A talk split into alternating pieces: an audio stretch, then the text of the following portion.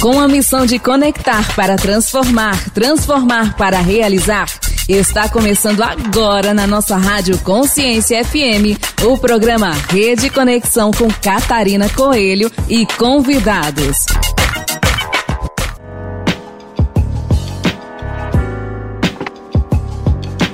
Olá, ouvinte da Rádio Consciência FM, aqui é Catarina Coelho de algum lugar do mundo e hoje eu estou na França, sim, estava na Itália, estou voltando para Portugal para passar o Natal e eu quero dividir uma coisa com você.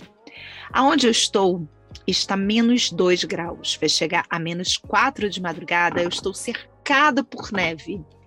E aí, aquele momento que você pensa assim: nossa, que legal, Catarina, que delícia você estar aí no meio da neve. Você vai tirar fotos incríveis, você vai brincar com a neve. E eu quero dizer para você que não, está horrível, muito frio. O carro atolou. A gente não sabe como vai sair daqui amanhã de manhã, não tem pá para tirar a neve. Eu vou ter que lá fora, menos 4 graus, colocar no pneu, que a gente bota uma grade, que é uma, uma coisa de ferro, uma corrente, no pneu para conseguir tentar conseguir sair. E aí você pergunta assim: Nossa, Catarina, mas por que, que você está falando isso tudo? Eu vou dizer para você. Porque muitas vezes nós estamos chegando aí próximo Natal, né? E você pode estar pensando assim: ah, eu não vou estar com a minha família, eu não posso talvez ter uma ceia como eu gostaria, eu gostaria de viajar no final do ano, eu não vou conseguir. E aquela pessoa que eu vejo na internet está maravilhosamente bem, e você começa a se comparar e você começa a se sentir mal. Você começa a achar que a sua vida não vale a pena. Mas eu quero dizer para você que eu só falei sobre isso tudo. Eu não estou aqui chateada, não. Eu me coloquei neste local. Eu quis estar aqui, passar por essa experiência, sendo boa ou ruim. Eu vou tirar algo de bom daqui? Vou ou não. Ou vou ficar só chateada mesmo? E o que eu quero trazer para você no Natal é isso. O, um ano passou, você pode estar aí falando esse ano foi assim, eu esperava mais, eu espero que ano que vem. Mas o que você vai fazer amanhã quando você acordar? Eu vou pegar uma vassoura, o que tiver, porque a gente não tem pá, vou me colocar no gelo, vou tirar, posso escorregar, posso me sujar, posso ficar com a mão gelada, tudo isso. Mas eu vou estar em movimento, eu vou estar fazendo, eu vou estar me colocando em experiências isso é uma nova experiência para mim. Boa? Pode ser boa ou pode não ser. Gostaria que fosse, não é mesmo? Então, o que eu quero trazer para você nesse momento de Natal, que todo mundo fala sobre esperança e reflexão, é que você realmente pense e repense em tudo que você já viveu, que você pode viver, e que tudo traga coisas boas até em momentos difíceis. Você pode estar passando aí por um momento difícil, ou de doença, ou de falta de emprego, ou de falta de esperança, ou de oportunidade. Para, porque só depende de você, só depende de mim e do meu marido que está aqui comigo agora. Acordarmos amanhã, colocarmos os nossos braços e pernas para trabalhar para sair desta situação. E é isso que eu vou te convidar a fazer e a pensar o que vamos fazer nesse último dia que estamos juntas aqui na Rádio Consciência FM, no programa da Rede Conexão Mulher. É o último dia que estamos juntas, é o último programa deste ano que nos trouxe tantas alegrias, tantas pessoas passaram por aqui. Quero te convidar também para você ouvir nossas convidadas de hoje. No próximo programa, semana que vem, vai ser uma retrospectiva dos melhores momentos aqui na Rede Conexão Mulher. Então vamos agora chamar o nosso primeiro quadro, a nossa primeira convidada, após essa música que eu quero te convidar a ouvir comigo. Não saia daí, já já voltamos.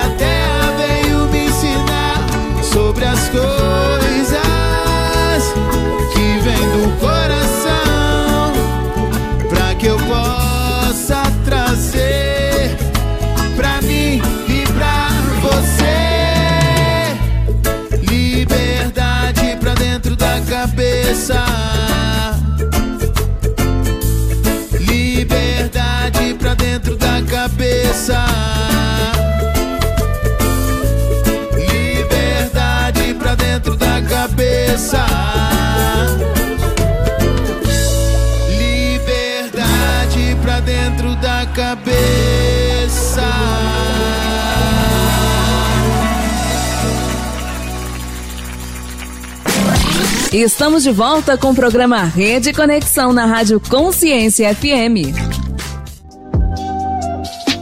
Jingle Bell! Gente, o programa dessa semana tá incrível! Nós estamos aqui no especial já em clima de Natal para você no nosso Abrindo a Caixa com Pandora. Maria vai fazer uma super reflexão sobre as fases da lua. Olha que legal! Você já parou para poder ver lua minguante crescente? É verdade que pode cortar o cabelo? O que será que é mito e verdade também?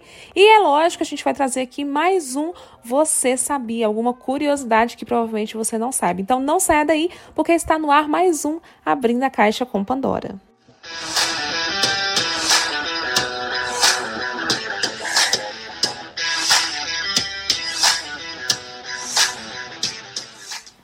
Gente, hoje você sabia é muito legal. Eu pesquiso, eu, queria deixar aqui claro que todas as vezes que a gente traz um você sabia para você aqui no nosso Abre na Caixa com Pandora, eu pesquiso muito também para poder trazer novidades e muitas coisas legais e curiosidades que você provavelmente não sabe. E hoje nós vamos falar um pouquinho sobre o sono. Natal tá chegando, aquela preguiça boa, o ano novo já tá para chegar também, mas a gente sempre gosta de dar aquela famosa cochilada tem gente que é boa de cama, viu? Tem gente que dorme, que gosta mesmo de dormir de verdade. E aí eu quero perguntar para vocês: vocês gostam de dormir? Falando por mim, tá, gente? Eu particularmente gosto, mas eu não sou muito de dormir. Eu não durmo geralmente uma noite inteira. Eu sempre durmo. Eu sou assim, dá 10 horas da noite, 7, 8 horas o corpo já pede cama. Eu deito, dou aquela cochilada, levanto mais ou menos umas 10, 11 horas, ataco a geladeira, apesar de que agora na dieta eu tô tentando evitar. Mas eu vou, ataco a geladeira, ou tomo um chá, um iogurte, ou alguma coisa para eu alimentar aqui o meu estômago, porque ele me acorda de noite e durmo novamente lá para uma, duas horas da manhã. E logo depois, às seis e meia, sete, sete e meia no máximo, eu já tô de pé. Então, eu sou assim, eu sempre é, tenho na minha cabeça que dormir é bom, mas viver a vida, aproveitar. Eu, eu, quando eu tenho a sensação de que eu tô dormindo, eu tô perdendo tempo. Minha cabeça fervilha 24 horas. Mas não façam isso, aquela famosa frase. Falam o que eu faço, como é que é? Fazem o que eu falo, mas não fazem o que eu faço. Dormir é importante. Já ensinei, ensinei uma vez a regrinha também do 8 mais 8 mais 8. Se você não conhece, vai para o YouTube. Mas voltando ao assunto do sono, é importante dormir. Te traz mais benefícios para a saúde, inclusive ajuda no emagrecimento e principalmente no você sabia de hoje, que é o estresse. Então você sabia que quando você dorme menos horas do que tem que ser dormido, que é pelo menos 8 horas que todo médico pede, ajuda na sua irritabilidade? É verdade, você fica mais estressado quando você não dorme. O seu dia fica menos produtivo, você perde a paciência com mais facilidade. E, gente, será que é por isso que eu sou um pouco estressada? Deve ser por isso, então. Tá tudo explicado, eu não durmo. Eu não quero saber de dormir, mamãe. Eu sempre falo, ah, deixa eu dormir quando eu morrer. Enquanto eu tô viva, eu quero só viver. Mas não aquele volta acreditado. Não façam aquilo que eu faço. Só aquilo que eu falo, tá? Tem que dormir, tem que descansar. E o sono da beleza, ele existe, meu amor. Então, é isso. Você sabia disso? O seu dia rende quando você não dorme? Me conta, eu quero saber. Inclusive, por falar me contar, eu queria aproveitar o um momento para desejar um super feliz Natal para vocês. Mas daqui a pouquinho eu vou trazer uma mensagem de Natal bem legal, vou fazer um pouco diferente de hoje. Vou chamar um rápido comercial. Logo, logo a gente volta com a Maria do Sol, trazendo aqui algumas dicas para vocês, que ela vai falar sobre as fases da lua, que foi uma coisa, um assunto que eu achei incrível pra gente poder abordar aqui. E logo depois eu trago uma mensagem de Natal para você, tá bom? Então não saia daí que a gente volta já.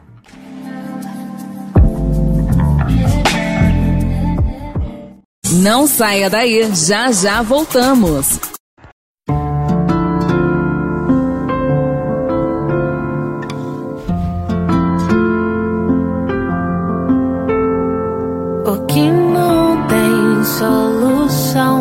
Solucionado está.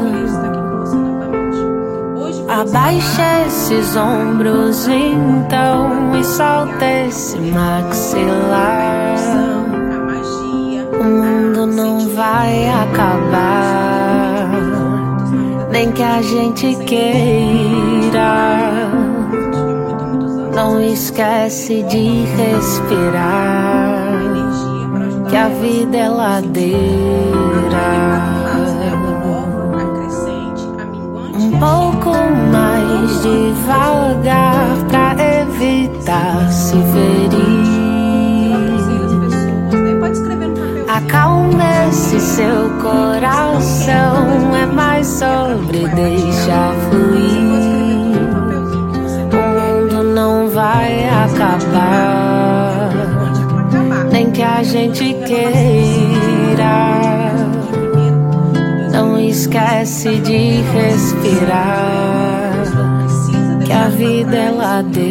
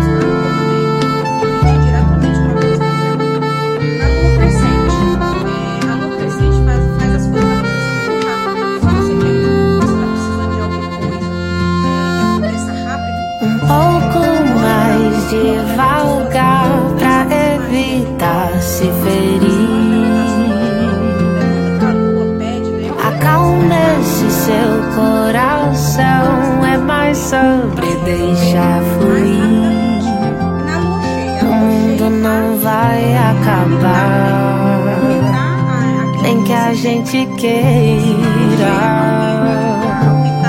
Não esquece de respirar, que a vida é ladeira.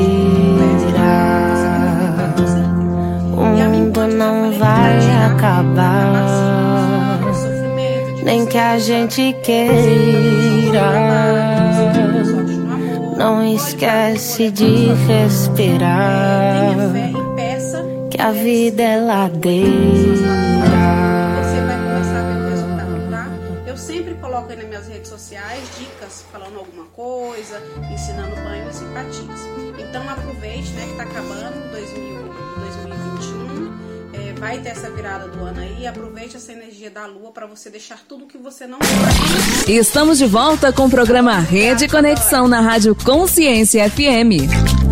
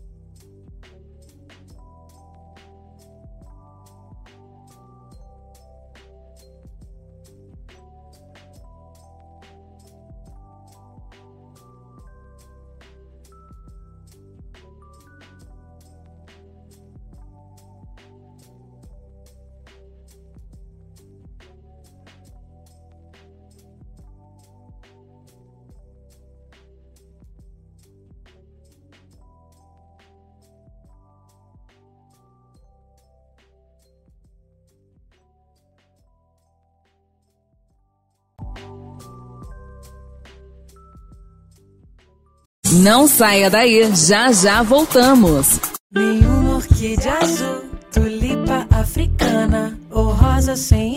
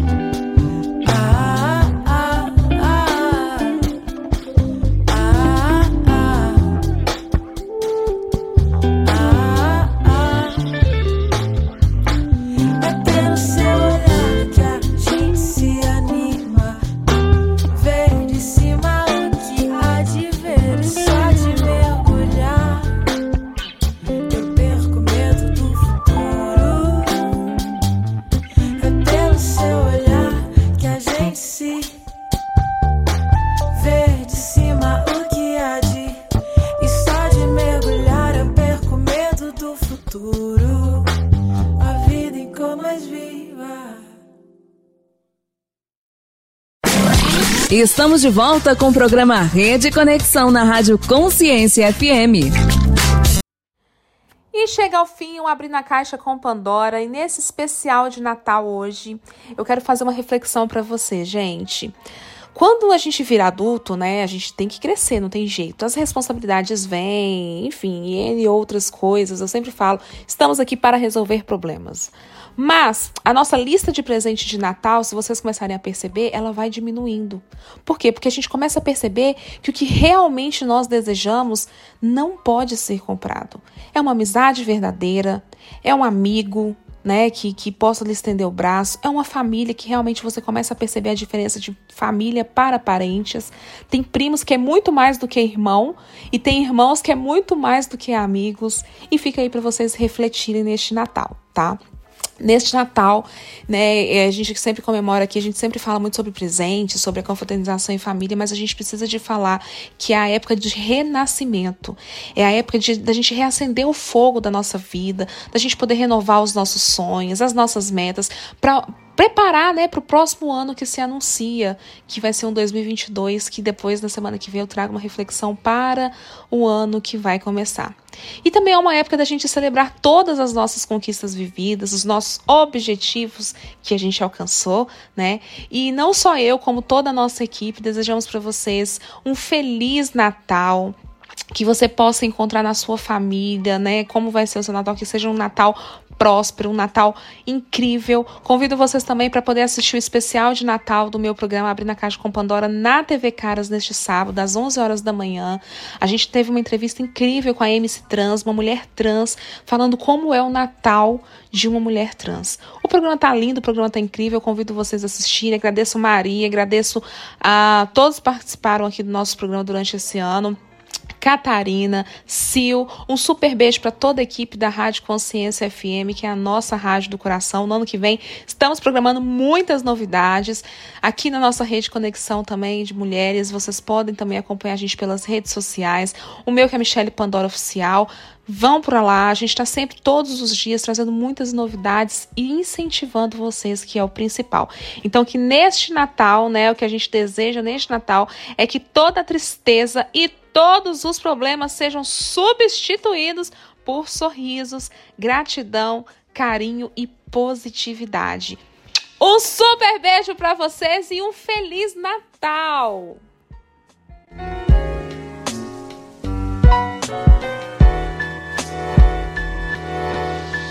Não saia daí, já já voltamos.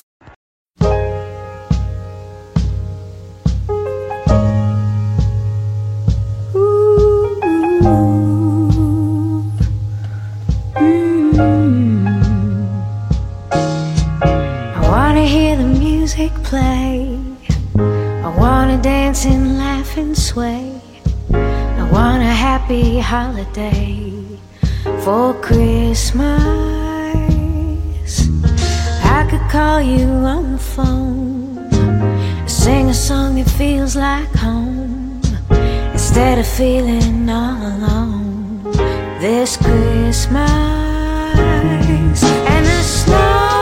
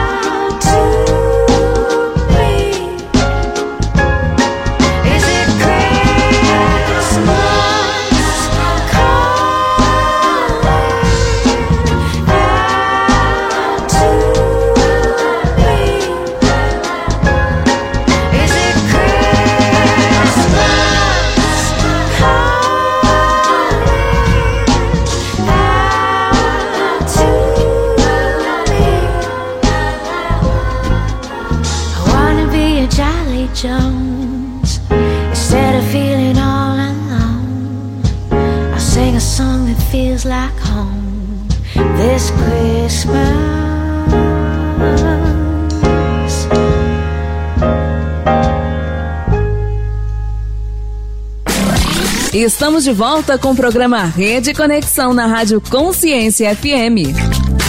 Olá, ouvinte da Rádio Consciência FM, aqui é Catarina Coelho, estou na estrada, vocês sabem. Estamos voltando para Portugal, vamos passar o Natal em família, mas estamos ainda em terras italianas. Eu quero falar hoje diretamente de onde? De onde eu vou falar?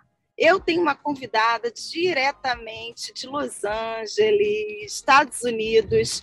Ela que é uma brasileira, que eu estou assim apaixonada pelo projeto, mas ela que vai contar melhor para você. Ana, muito bem-vinda. Seja muito bem-vinda aqui na Rede Conexão Mulher. Muito obrigada, obrigada, Catarina. Foi uma alegria estar aqui, principalmente para divulgar esse trabalho né, que a gente já está fazendo aqui por 30 anos aqui nos Estados Unidos, e eu acho que chegou o momento da gente divulgar, né, abrir mais essa, ter mais essa abertura desse projeto. Com certeza. Ana, você é psicóloga, não é isso? Sim. Por formação. Você vive nos Estados Unidos há mais de décadas. Quantas décadas? Quanto tempo? Quantos anos você está aí morando? Não o seu trabalho, que a gente já vai entrar nisso. Mas Morando. é, morando. 30 anos. Vou fazer 31 anos em 2022. E gosta? Olha só, Catarina, eu aprendi a gostar muito, tá? Porque a princípio eu fiquei por muitos anos nessa relutância, nessa coisa de, ai, que aqui as pessoas são frias, ai, que isso não acontece. E um dia eu falei, gente, mas é aqui que está me dando a base de eu estar conectada com a minha raiz, é aqui que está dando meu trabalho, é aqui que eu peguei meu doutorado, é aqui que eu tenho tudo. Então agora eu passei a gostar.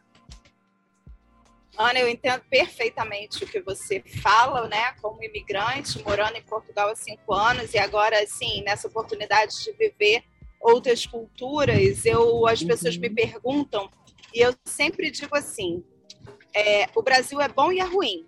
Portugal é Uhum. bom e é ruim. Itália é bom e é ruim. Tudo que a gente escolhe na vida tem o seu lado bom e o seu lado ruim. Mas vamos Uhum. falar então do lado bom do seu Uhum. projeto, que é o projeto Samba Congress. Agora, é, esse projeto, primeiro, qual foi o objetivo? Porque, por exemplo, quando a gente vai conversar né, sobre um projeto como esse, lindíssimo, Uhum. que leva a cultura do Brasil, leva esse, esse olhar teu da cultura Uhum. brasileira, porque não é só o evento, é, é a Ana que está Uhum. por trás desse evento. E eu vejo que ele tem a tua força. Eu Uhum. assisti a alguns dos eventos e vi que ele tem o teu jeito, a tua força, a tua assinatura. Como é que nasceu isso? Olha só, é, eu, como, como eu estava dizendo antes, em- eu vim para cá, para os Estados Unidos, em 1992, né?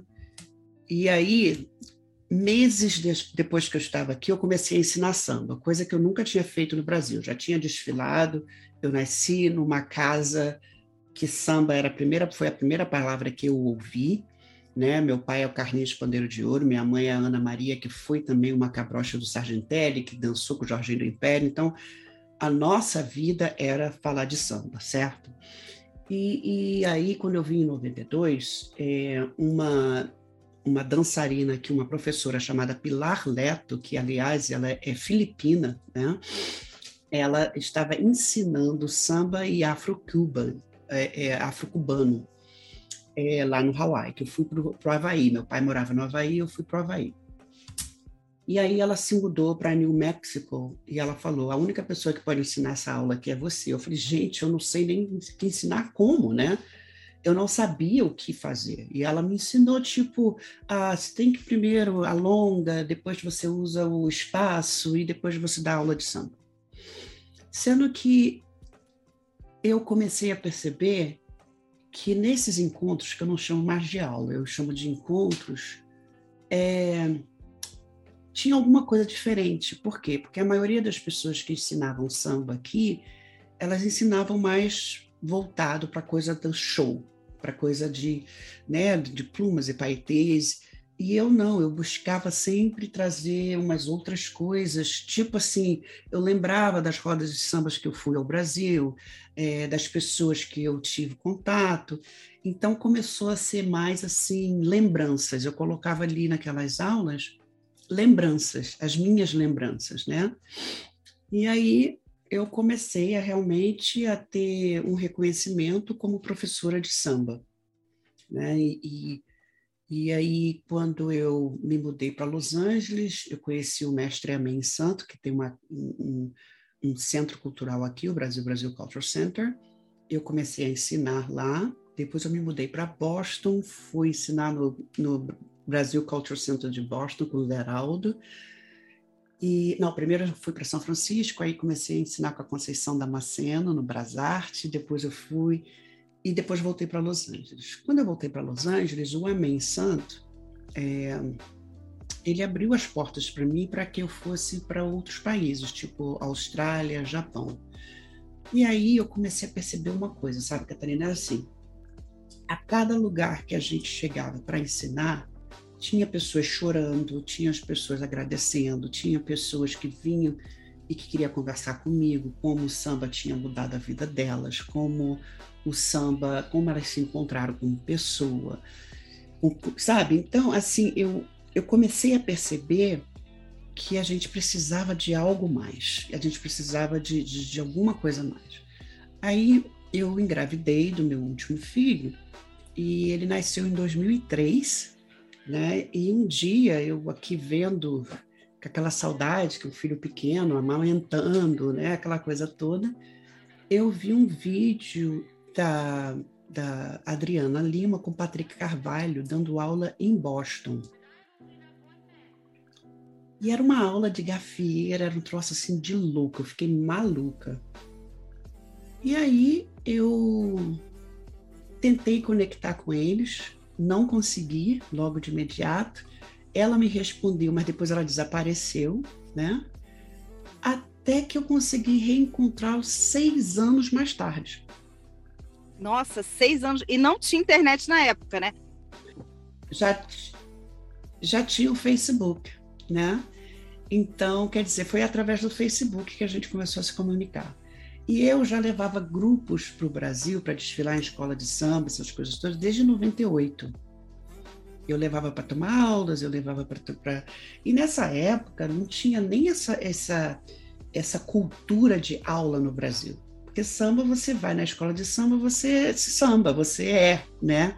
Então, é, é, o carnaval de rua, na minha época, quando eu era criança, o carnaval de rua mudou muito, mas eu lembro que realmente tinha o samba. E aí eu quero, depois que você volte até, que eu ouvi você falando aí, que você é, começou a perceber que faltava o samba que você foi criada. Isso. Né? É aquele isso. samba que a gente chama no, hoje de samba raiz. Isso. Aquela coisa. Porque uma coisa, eu não sei se, se aconteceu, Ana. É, se você visualizou isso, se você passou esse período aí fora, que foi vendido um samba, é, é o samba do. Como é que é o nome daquela casa de show da, do Scala? Oba-oba do Scala. Exato. que é, que é, eu, né? falo aqui, eu falo aqui que é o samba de Vegas. Ah, muito bom!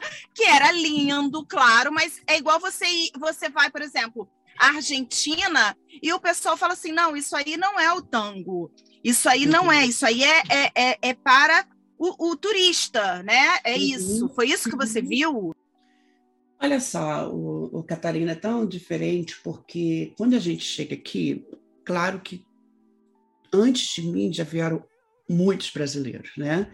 E a imigração aqui dos Estados Unidos, ela foi muito forte nos anos 80, né?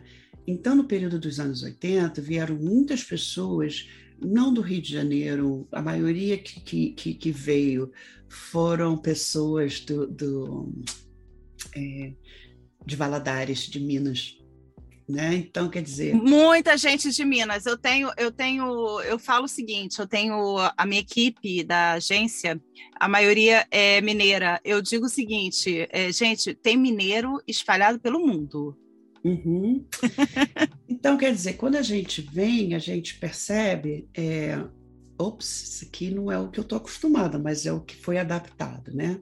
E, e teve um, tem muita questão entre a, a, a, comunidade brasileira que as pessoas que vieram, muitas das vezes, não estou dizendo todos, mas eles nem sabiam mesmo a própria história, mas tinha que sobreviver e usou o samba como sobrevivência. Então, quem nunca realmente tocou samba no Brasil começa a tocar aqui é música e é professor. Quem nunca dançou no Brasil chega aqui e começa a dar aula.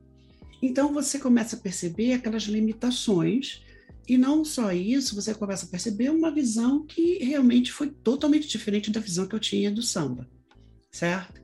A princípio, aquilo foi um choque para mim, mas também foi uma, foi assim, eu me lembro, meu marido é americano, e eu me lembro que às vezes eu chorava, às vezes eu ficava irritada, ah, isso que eles estão fazendo não é samba, porque isso está errado. Ele um dia virou para mim e falou assim: é, a culpa é sua. Falei, como assim? Que culpa é minha? O que, que você está falando? Aí ele virou e falou: porque se você que sabe não está fazendo, as pessoas que amam estão fazendo. Nossa, me arrepio. Eu falo isso para as minhas alunas e as minhas clientes. Se você não abre a boca, você deixa de me abençoar. Se você não faz, você está deixando de fazer para mim pelo outro. Nossa, sensacional, sensacional. E aí eu comecei. Eu comecei e aí foi levando as coisas mais sérias. E aí em 2006, uma amiga minha aqui, eu estava enorme ainda, três anos depois que eu tive meu filho, ai, eu engordei tudo. E aí a minha amiga foi e falou assim: por que, que você é uma das melhores dançarinas de samba aqui não fazem e não faz nada? Que, que tem grupos e grupos e grupos e grupos e você é a única pessoa que não faz nada, só está dando aula? Falei, ah, porque, Luca, olha aqui, como é que eu vou fazer alguma coisa com esse... Ela, Ana, é só biquíni que pode usar no carnaval? É só biquíni que pode usar no samba? Você tem tanto, tanta potência, por que, que você não faz? Foi aí que surgiu a ideia de eu dançar de malandro. E eu fantástico, falo você, Catarina, falo para você, nunca foi minha intenção de criar isso um movimento. E hoje em dia, aonde eu vou, sou conhecida como Aninha Malandra.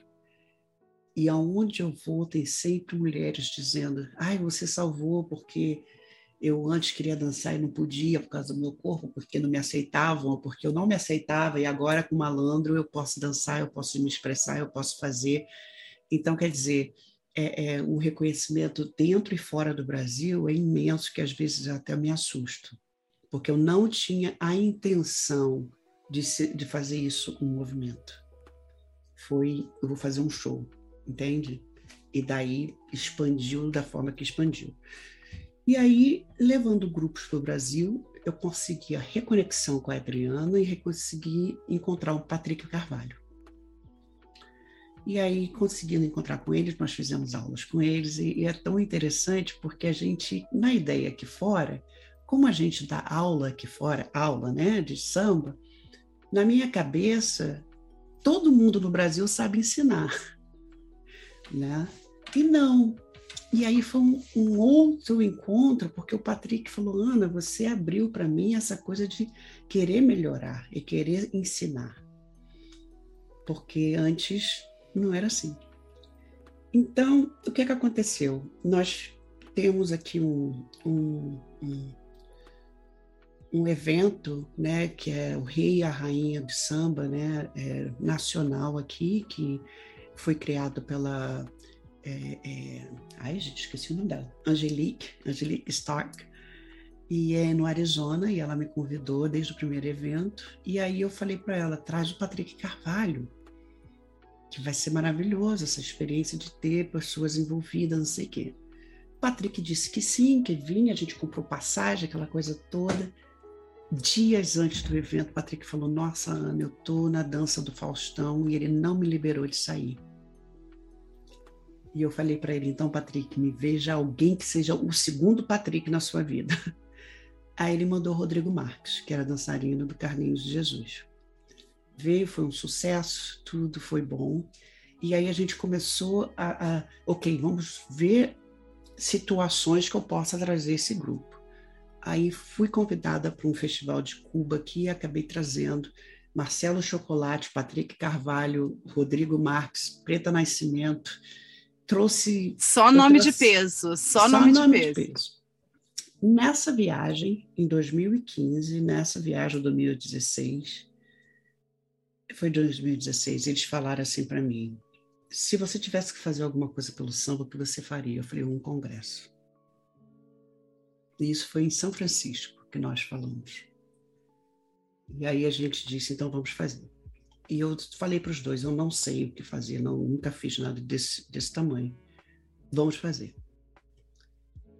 Eu só sei que o congresso saiu em 2017 e uma das missões do congresso era de unir todo mundo que trabalhasse, que se dedicasse, que amasse o samba, é, numa tipo uma, uma congregação, né, para que a gente pudesse realmente começar a dar uma visão e olhar o samba de uma forma diferente.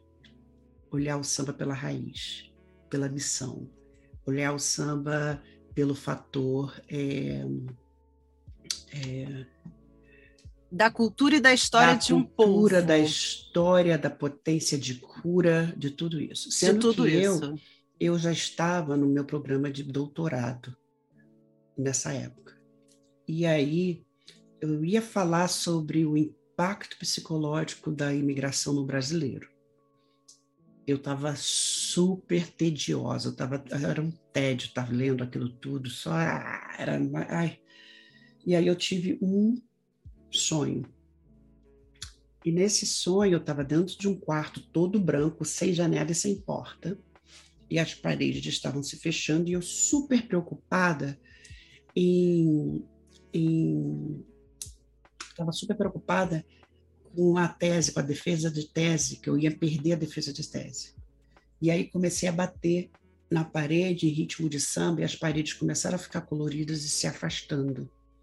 E foram coloridas e se afastando e abrindo, e abrindo, e abrindo, e abrindo. E eu comecei a dançar, aquela coisa toda. Duas horas da manhã eu levanto e mando o e-mail para minha para a professora orientadora e disse: Eu quero mudar a minha tese. Ela falou, né? e eu falei: Eu quero falar a respeito da poder de cura do samba. Ela falou: Eu não sei o que é samba, mas estou gostando.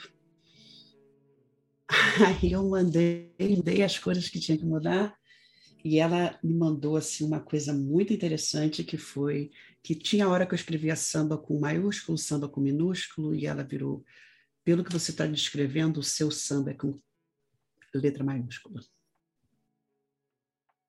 Aí eu vim com esse hashtag, All Samba is with a capital S. Né?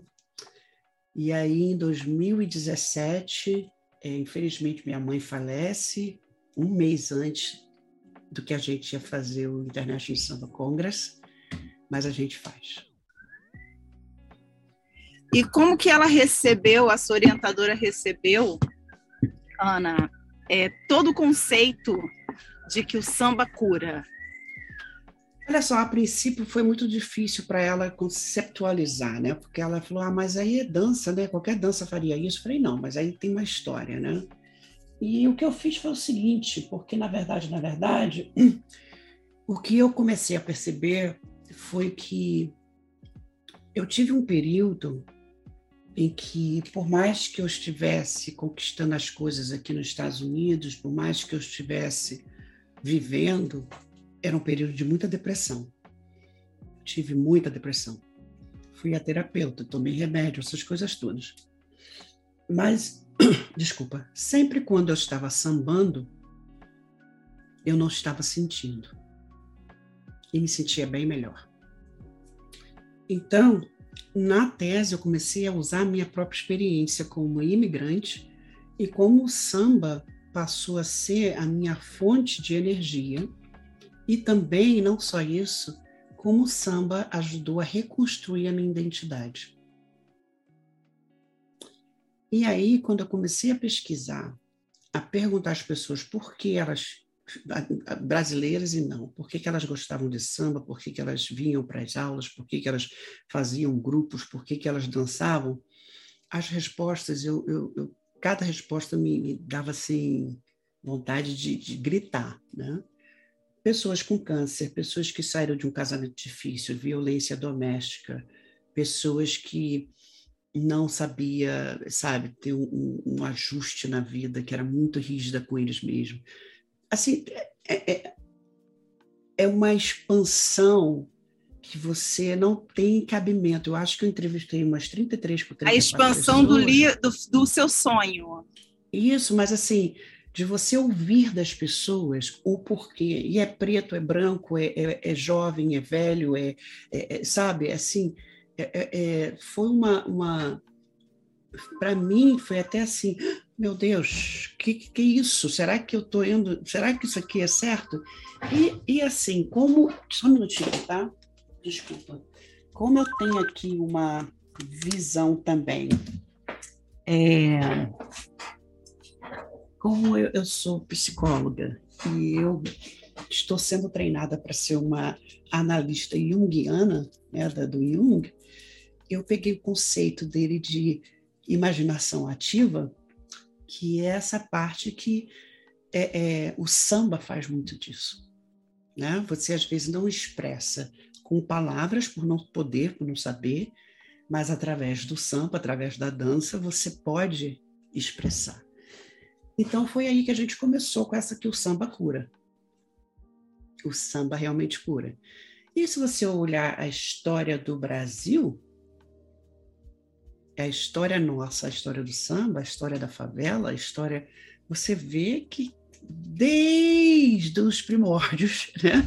desde né? do, do escravo vindo é, nos navios, já se criaram maneiras de se curar através da capoeira, das mansas, dos, dos batuques e das danças. Então, isso já foi, já é um movimento de resistência, já é um movimento de resiliência e um movimento de cura. Tanto que a gente vê a importância do corpo no samba, importância do corpo numa, numa sessão espírita, né? e a gente vê como eles estão entrelaçados. Ana, e esse evento? Como é que foi a pandemia para você? Olha só, a princípio a gente levou um susto, né? Porque a gente, como todo mundo, né? Cair no limbo, não saber. E eu tenho uma coisa comigo, Catarina, que é muito interessante. Eu faço tudo muito intuitivamente. E eu tenho muitos sonhos. Eu sonho demais. E os meus sonhos geralmente são sonhos que me dizem o que fazer. Eu falei, vamos fazer online. Passei a ver todos os meus clientes online. Você vê aqui que eu estou com biombo, que eu estou com não sei o que aqui, né? Passei a fazer tudo em casa. Vamos tentar. Já tinha gente, já tinha comprado, né, pro, pro, pra, pro presencial. Mas como foi? Como é que você organizou? Como foi o online? Como foi isso? Olha, nós começamos a fazer o seguinte: é, os professores, né? O primeiro, o primeiro, os professores, a gente fazia um teste primeiro com Zoom, é, ajudava no que podia ajudar, naquela coisa toda de ligação. Nós contratamos um, um pessoal, né? Que foi até da parte do Rodrigo Marques a gente contratou é, a companhia dele para fazer essa ajuda no, no, no, apoio, né? E cada professor ensinava da casa deles ou do, de, um, de, uma oficina. E aí a gente teve uma boa resposta, foi 230 pessoas atendendo o, o online, né? Máximo! Foi muito bom, e aí a gente começou a perceber a expansão que não era só nos Estados Unidos, não era só no Brasil, começou a vir pessoas que talvez não pudessem vir no, no, no, né, no, no, no presencial. E aí a gente fez duas, a gente fez um em julho e outro em outubro, e aí nós começamos a perceber o seguinte, o material que a gente tinha do Zoom, a gente transformou numa, num programa de assinatura né? Porque dessa forma a gente virou, continua. Virou um programa de assinatura. Virou um programa de assinatura que aí o pessoal tem aulas frequentes e a gente ainda continua ajudando os professores, porque essa área foi a mais atingida. Tem pessoas Eu ia perguntar exatamente isso, essa área dos artistas. Como que foi isso durante a pandemia? Muito difícil, muito difícil. Nós tivemos que começar a criar situações para realmente continuar ajudando. E, e, gente, não é ajuda, ai, eu ajudei, não é nada disso. Fomos mais um, sabe, uma formiguinha tentando realmente é ajudar os músicos, é, é, criando situações, tipo, músico dando aula do Brasil para minha aula aqui, como Douglas, tocando aí no Brasil e aqui, parecia que ele estava na nossa sala. É, nós começamos a fazer entende que nós começamos a, fazer várias coisas, né? É, o, o Subscription, que começou em fevereiro de 2021, é, fomos para o Brasil para fazer o AIC Carnaval online, a gente fez um carnaval online, a gente pegou é, pessoas da maioria das escolas de samba, tipo destaque, mestre Sala e Porta-Bandeira, bateria da Portela, mestre Sala da Mangueira, a rainha da Mangueira, pegamos um destaque da mocidade. Que máximo! E fizemos online e pagamos todos eles. Entende? Então, assim, é, é, criamos, começamos a criar eventos, criamos essa, tipo, sabe assim, é, é trabalhos sociais, né, com, por exemplo, Mestre Sala e Porta-Bandeira da Mangueira, é, Esquel e Matheus têm um projeto deles de Porta-Bandeira e Mestre Sala com as crianças lá do Morro. A gente apoia, dando, providenciando algumas é, é, cestas básicas. A Nilce Franco, Samba para Sempre, com as crianças da Portela, a gente também ajudando no que a gente pode né? E a gente começou a criar essas ligações. E aí, esse ano, para minha surpresa, eu fui considerada embaixadora de samba do pé fora do Brasil pela Associação de, de Passistas, né? Ciro, é, Ciro Gomes, Ciro do Tamborim, do Agogô, desculpa, Ciro do, do, do Agogô, e também embaixadora da Mangueira. Olha! Então a gente Maravilhosa começa, mangueira. então a gente começa a perceber que o trabalho de formiguinha que nós estamos fazendo está dentro da nossa missão, que é realmente fazer com que as pessoas olhem para a raiz do samba. É que realmente as pessoas estejam dedicadas, né? Porque tem muito amor, gente. Você vê, você vê pessoas estrangeiras abraçando o Brasil, a cultura, você vê que mesmo com a É pouca- verdade, Ana. É verdade. pouca- Eu vejo, é, tem muita gente que brasileiro, carioca, que não conhece, por exemplo, a Pedra do Sabão ali no centro, Uhum. é, a história, né, da Pedra do Uhum. Sabão. E você vê quando você vai lá vários estrangeiros tirando foto, indo lá, conhecendo mais da cultura do, Do que samba do gente. que do que a gente. Então, quer dizer, a gente realmente quer que continuar fazendo isso.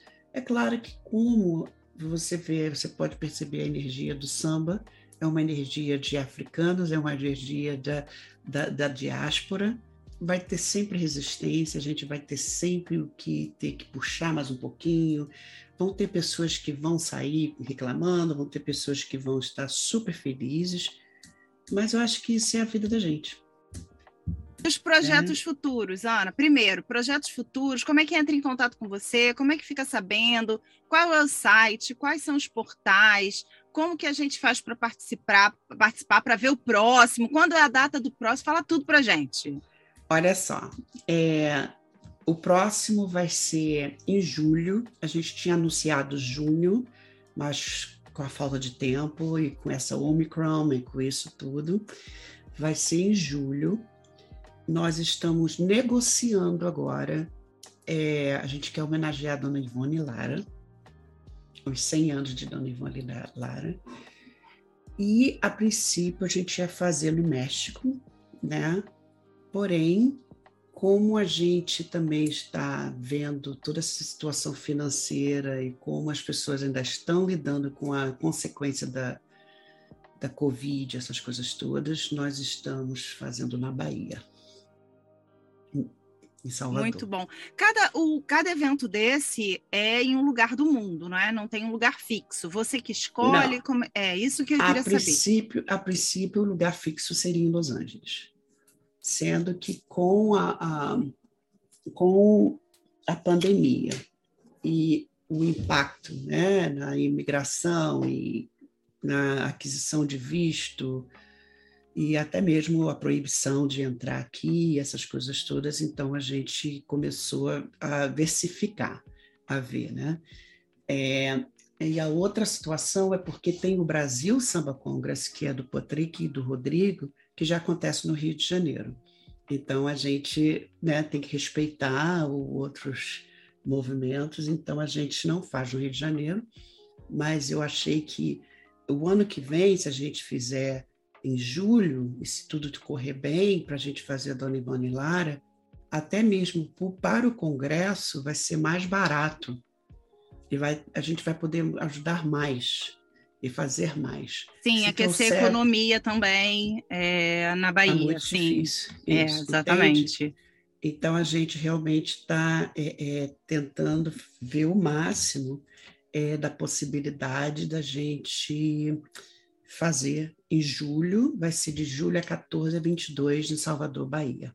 Maravilhoso. E como é que, como é que faz para gente comprar tem ingresso? Como é que faz um- isso? A gente tem um website que é o www.international com T, né? sambacongress.org. O, o, o, RG, org.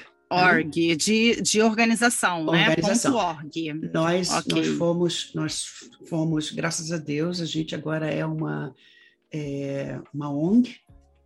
Então, Uma ONG, gente- sim. é uma ONG, então a gente está realmente é, tentando o máximo, né, fazer com que a gente comece a ter patrocinadores e, e, e outras assistências, né, para que esse congresso realmente possa ser até congresso de graça para as pessoas participarem de uma forma, sabe? que- que Maravilhoso. realmente, é, sabe? Ana, eu, eu com a minha vinda para morar em Portugal em cinco anos, eu me conectei muito com a diáspora e principalmente com os imigrantes da África. é, Angola, Moçambique, Cabo Verde, mulheres, né, que estão. Então, assim, fiquei muito. É muito, é muito forte, porque eu acho que a proximidade, né, de Portugal, da África, traz isso. Uma Muito. coisa que eu acho que se distanciou um pouco no Brasil, porque o Brasil é muito grande, né? A, Uhum, o, o- a região, o território brasileiro. Então, aqui eu senti muito isso. E é muito bom Uhum. quando você fala sobre essa cultura, a, o quanto é importante nós lembrarmos disso. E outra coisa que me chamou a atenção, que depois eu acho que a gente já pode marcar um outro assunto, outro papo, porque eu Sim. já quero saber aí sobre. Eu sei que você é psicóloga, mas você já falou que você está trazendo um olhar aí de Lacan, todo esse trabalho aí. Eu, eu tenho de Jung, Jung. de Jung, perdão, de, per, de Perdi Jung. E, mas eu tenho uma coisa para te falar por isso. Por quê? Eu hoje sou uma estudiosa de Jung. Ah! que barato. E, e, e vou te dizer de onde veio. Como eu trabalho com marketing, eu comecei a estudar os arquétipos em marketing. Depois eu comecei a observar que os arquétipos vinham de Jung. Comecei a me interessar por Jung e agora, provavelmente aí para o ano de 2022, no máximo 2023, eu vou estar aí me, me inscrevendo em uma escola e eu tenho certeza que vai ser muito bom aí uma colega. É demais, é demais, é demais. É super interessante. Eu acho que é, a gente pode perceber, né, como um ser humano, é claro que a gente vai ver várias coisas que a gente não concorda hoje em dia, né, com as, co- com, com, é, é, as teorias que o, o pensamento que ele tinha, né, principalmente com as mulheres, os negros. Ele era uma pessoa limitada nesse sentido, mas que até mesmo está tendo um movimento até da gente mudar um pouco, né, a literatura e colocar mais, mas eu acho que o Jung ele abre uma porta que não só é, é a análise, né, não é uma coisa muito determinística. Ele abre a porta para alquimia, para é, espiritualismo, para tudo. Então, eu acho que por isso que eu usei essa noção de, da imaginação ativa, porque realmente ele foi o primeiro a descobrir isso, o primeiro a descobrir que a gente tem o nosso inconsciente, mas também tem um inconsciente coletivo que faz com que a gente realmente né, é, haja, reaja, se comporte das maneiras né, que a gente comporta. Então, é muito importante essa leitura do Jung, porque eu acho que traz muito o que o samba traz. Você não vê um samba sem uma bebida, sem uma comida, sem um, um instrumento, sem um corpo bailando, entende? Você não vê um samba sem uma testemunha, certo? Por quê? Porque a gente tem que transmitir essa mensagem que a gente recebeu. Então, o samba tem que ter testemunha. Muito bom, muito bom. Entende? Entendo. Ana, olha, eu quero Oi, agradecer mamão. muito demais sua participação aqui na Ah, rádio da Rede. Conexão Mulher. Incrível a sua participação. Muito A Rádio. Consciência FM é uma rádio realmente que abriu as portas para que a gente possa, assim, é, conversar com mulheres pelo mundo e aprender essa cultura, aprender o, o como o mundo é rico em informação, em beleza. E com certeza a porta está aberta para você. eu Muito quero te obrigada. agradecer aí, que eu estou em trânsito, estou aqui na estrada. E Que ótimo. Boa é o nosso- viagem, Ei, o samba é movimento, eu estou em movimento. Em movimento, é isso aí. E, e olha que beleza, né? Olha que, que, que maravilha, né? A gente poder estar usando de toda essa tecnologia, né? De todo essa, essa, esse, esse instrumento que a gente tem hoje em dia, né? De você estar aí viajando da Itália para Portugal, falando aqui comigo nos Estados Unidos, e eu tenho certeza que isso aqui vai chegar em outros lugares. Então, muito obrigada mesmo pela sua pela oportunidade. Eu realmente aprecio muito. Olha, eu que agradeço, você falou sobre isso. O mais importante hoje, como você falou, é usar essa tecnologia para chegar a todos os lugares. Nós temos aí pessoas em Portugal nos ouvindo, Alemanha, Áustria, Inglaterra, Legal, e é legal. muito, muito, muito, muito gratificante esse retorno que nós estamos, sim. sim. E eu quero mais uma vez deixar aqui aberto para você, para você voltar, muito obrigada, falar muito mais obrigada. uma vez aí do evento, para a gente estar aí, todas nós participando, quem puder participar online, quem puder participar presencialmente, maravilhoso também, para a gente trazer detalhes. Mais uma vez, quero te agradecer não, um beijo muito você. grande aí, que eu sei que o dia aí está começando, não é isso, Ana? É, são 11 horas agora. Olha Outra só, coisa. aqui para mim são 20 horas. e olha só, só para também para avisar que a gente já fez o International Samba Congress na Alemanha, nós fizemos em Munich, em Munique, nós fizemos é, é, o, o International Samba Congress com o Irineu Nogueira. Então a gente também já está planejando o nosso próximo aí de, de, na Europa. Então venha, venha que, olha só, estarei lá, com certeza. Ah, isso sim. Catarina, tá um bom? beijo para você, para o seu esposo e boa viagem, tá bom? Obrigada, um beijo. Olha, muito bom vou ter você aqui, muito bom falar pelo mundo, para mulheres do mundo, essa conexão mundial. Não saia daí, já já voltamos. Sambinha bom é esse que te traz de volta. Quer só tocar, que logo você quer voltar. Meu coração já cansou de tanto choro derramar e pede volta pra gente dançar. Sambinha bom é esse que tem pouca nota. Quer só tocar, que logo você quer cantar. Já cansou de tanto choro derramar. Implora volta pra gente samba.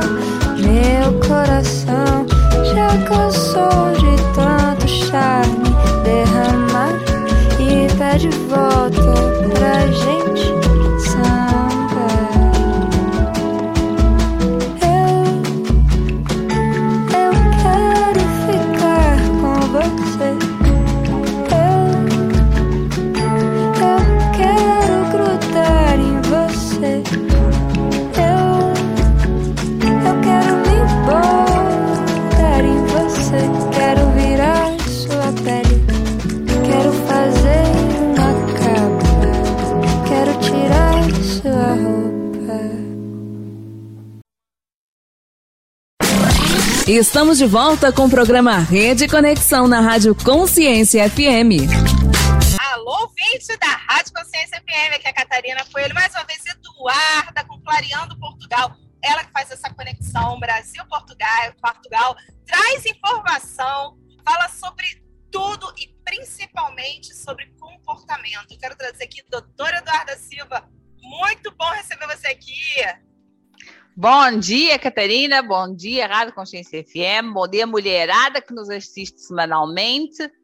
E vamos que vamos, diretamente do Rio de Janeiro, com um dia lindo, maravilhoso. Vou aproveitar porque depois vem a chuva de novo. E Tá aí, muito Catarina, o bom. frio? Agora, olha só, a gente não vê, mas a gente imagina. O que tem na sua janela agora, Eduarda? O Cristo Redentor. Muito bom! Eduarda, você agora você estava em Niterói, também em Rio de Janeiro, mas numa cidade, agora está em, aqui em Botafogo, coração, ali embaixo coração. do Cristo. O que Isso você mesmo. tem sentido esse final de ano no Brasil? Qual a diferença que você sente, por exemplo, com o final de ano do ano passado aqui na Europa, em Portugal? Está acontecendo essa variante nova aqui, está todo mundo começando a ficar desesperado, 50 mil casos na Inglaterra, e aí acaba que Portugal recebe também esse, esse, esse momento né, de preocupação. Como que você tem visto? Então, Catarina, aqui ainda está muito, as pessoas ainda estão com muito medo, tanto em Niterói quanto no Rio de Janeiro, que foram as cidades que eu mais estive, São Paulo também, as pessoas ainda estão com muito, muito medo do Covid. As pessoas chegam a usar duas máscaras na rua. É, em Niterói a gente conseguia passear bem, na boa, sem máscara na rua. No Rio de Janeiro não é possível. Você passeia sem máscara e as pessoas te olham como se você fosse um ET. Na rua, tá? Distanciamento, pessoas sem estar perto de ninguém, mas você está sem máscara, as pessoas te olham como se fosse um ET. É, essa variante nova aqui não está a amedrontar como eu tenho visto aí. O meu contato continua a ser com Portugal diariamente, os meus pais estão aí, a minha família está aí, o meu trabalho continua aí e aqui também, mas o contato diário com Portugal é ver que a situação aí está muito pior do que aqui. É, eu sei de fontes seguras e fidedignas que em Portugal já há hospitais é, com leitos bastante, a situação bastante preocupante. Aqui nós ainda não temos isso no, no, Brasil, pelo menos no estado do Rio de Janeiro e de São Paulo, não temos. É, já temos alguns casos dessa nova variante, sabemos que a transmissão dela é maior. O que eu vejo no final do ano aqui, muitos brasileiros indo para Portugal, muitos mesmo, é, como turistas, e as pessoas muito desesperadas é, a procurarem-me assim, doutor, eu quero ir morar em Portugal, ponto e não pensam nas consequências desse ato de se mudar no meio de uma pandemia, porque as pessoas esquecem que a pandemia não acabou ainda, né? Nós não sabemos o que, é vai acontecer na Europa é agora, né? Porque, é, por exemplo, as férias escolares vão até 10 de janeiro. É inédito. Isso nunca aconteceu em Portugal.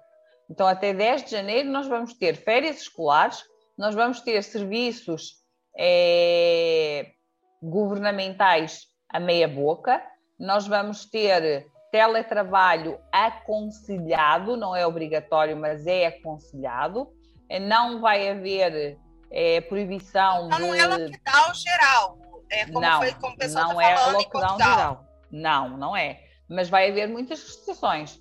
E aí eu pergunto, estas pessoas que estão a querer ir para Portugal de qualquer maneira, e se chegar a janeiro e as fronteiras fecharem? E se essas Verdade, pessoas forem Porque o, verão, o inverno começa agora, né? O inverno começa agora, na verdade, hoje. o frio. Hoje, dia, exatamente hoje, dia 21. E aí acontece o seguinte: vai ter, eu, pelo menos eu vejo, né? Realmente vai ter muito mais casos, porque a questão respiratória aqui já é natural antes do Covid, problemas nos hospitais. Exatamente. Agora, com o Covid, eu percebi também, Eduarda, Muita gente que não pegou o Covid anteriormente está pegando agora nessa variante. Então, porque nós temos um outro problema a nível que eu achei que era Brasil, mas é a nível mundial. Nós temos um surto de influenza acontecendo no mundo. Então, é, minha filha teve influenza aqui no Brasil. Ela minha filha também. Minha filha também, uma semana depois da sua. Então, ela teve no hospital. E agora, a minha irmã disse-me ontem que no Porto também já estão várias pessoas com influenza. O que é que está a acontecer na Europa? Como estamos no Covid, a pessoa é internada com influenza, por exemplo, e não se trata a gripe.